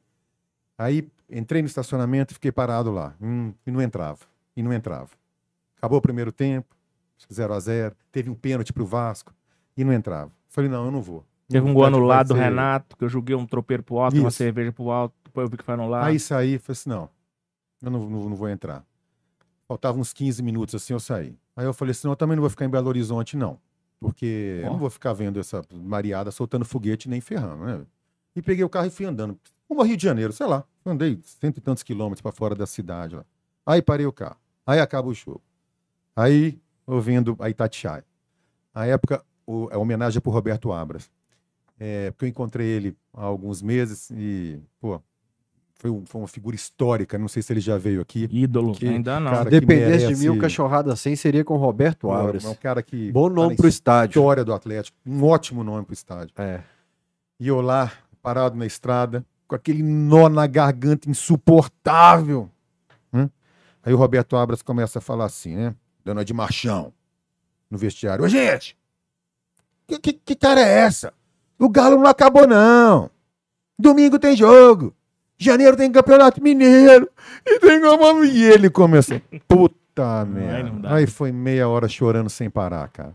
O Roberto Abras, ele conseguiu me fazer ter orgulho e amor pelo Atlético. Dá vontade de eu chorar também. No dia que o Atlético é rebaixado, cara. Puta sujeito, puta atleticano. Esse merece todas as honrarias do, do Atlético. Merece. Ídolo é um dos caras que me fez escolher o jornalismo. O Aliás, velho a entrevista com o Belmiro na Itatiaia, logo Outro. após Outro, o rebaixamento também, ela é, ela é muito emocionante também. É, e depois em outro lado, da entrevista do Abras, quando o Galo foi campeão brasileiro. Eu essa eu não ali- lembro, cara. Na sua, Você tava na não lembro já, né? É. Você tem que assistir, cara. É. A Dimara dá continuidade, porque o Roberto começa a falar quando o Galo é campeão brasileiro e ele não consegue mais, ele se emociona. Pô, vou fazer isso muito. hoje. Vou Uhum. procurar e É. vou fazer, eu vou fazer isso hoje. Grande abraço pro Léo Pedrosa, nosso parceiro do Camisa 12, que mandou um pix aqui, mas não falou nada. Valeu, meu velho. Tamo junto. Aceitamos também. É, É. o Pix mudo. é. Kertzman, obrigado, cara, por estar aqui mais um Cachorrada Podcast, cara. Desde aqui a, resenha que nós tivemos de horas e horas. É. Ele falou assim: vou tomar um cafezinho de 15 minutos ali, ficou o quê, umas 5 horas. Sei lá, cara. Eu começo a falar e não Foi paro. embora, Quando eu foi gosto embora. de alguém aí. aí eu é fui que- mandar mensagem aqui, ó, fui cancelando, falei, ó, não vou tal, e ficamos, e o papo é sempre muito bom, cara. Foi legal. Eu que agradeço pra caramba. Obrigado demais por vocês terem me recebido. Eu sou fã, mas de carteirinha mesmo, não é desse Ele que- assiste que pós-jogo mesmo, e comenta, Pra e assiste caramba. cachorrada e Putz, comenta. cara, isso é. Porque sabe, sabe o que é legal, né? É, Quando acaba o jogo, principalmente quando a gente tá com raiva, a gente precisa de eco pro pensamento, né? Uhum, É, E eu encontro muito isso, sabe? uhum, Um eco. É, porque quando você encontra uma voz muito dissonante, pô, esse cara uhum. não tá assistindo outro jogo. É, o Edu Panzi também, lá da, da Rádio Tatiá, impressionante, cara, como é que ele assiste o mesmo jogo que eu, assim, né? Tem uns caras que eu gosto muito. Pra poder ver se passa um pouco daquela raiva. Verdade. Aquele da semana passada, então, lá no do cara bobo lá na Venezuela. Pô, caramba. Eu saí, você encontrou a América, cara. Saí já correndo pro carro pra tentar ligar o rádio pra ouvir. Edu Panzi, É. que no último pós-jogo eu falei dele. Eu falei, pra mim é o melhor comentarista Ah, de Minas, mas me permite Com discordar respeito de a todos os demais, hein? E aí discordei dele no comentário, mas citei ele como referência. Não, cara, Como é fera, homem é brabo. é, entende, impressionante como é que ele, que ele, que ele enxerga o jogo, assim, pelo menos como eu enxergo, né? Uhum. É, depois vou contar em off pra vocês aqui um pacto que eu tenho com ele. Gente, brigadaço, obrigado de verdade, João, obrigado aí também pela Cachorrada pela podcast, mano. Pô, cara, pode... Ah, podcast, né? Boa. Isso, isso, é uma, isso talvez seja uma novidade. Tem um Ah, cara aí aí, chamado ó. Fabiano Frade, vocês conhecem? Não. Pô, Fabiano Tra- Frade, meu colega lá da Itatiaia, faz uma cobertura do trânsito. Vocês têm que conhecer, cara. Vocês andarem na cidade sem ouvir o Fabiano Fa- Frade falar de trânsito, é frio. Olha. O Fabiano um dia chamou, sair do programa e ele falou assim, cara, ele produz muito conteúdo também, sabe? Nós vamos fazer o podcast, mano. Aí, pensou igual eu. Pronto. Jeito de cobrar royalty aí se você for fazer, mas a ideia veio O antes. Fabiano veio As primeiro. ideias estão aí, né? Então aí, É. então voando, voando. Obrigado pra caramba e Muito obrigado, pra obrigado, todo velho. mundo que, que assistiu e ouviu a gente. Foi um prazeraço. Fico Tá devendo essa pra sempre. Amanhã tem Cachorrada Podcast às 4 horas da tarde. Perde não. Te vejo lá. Eu Tchau. não perco.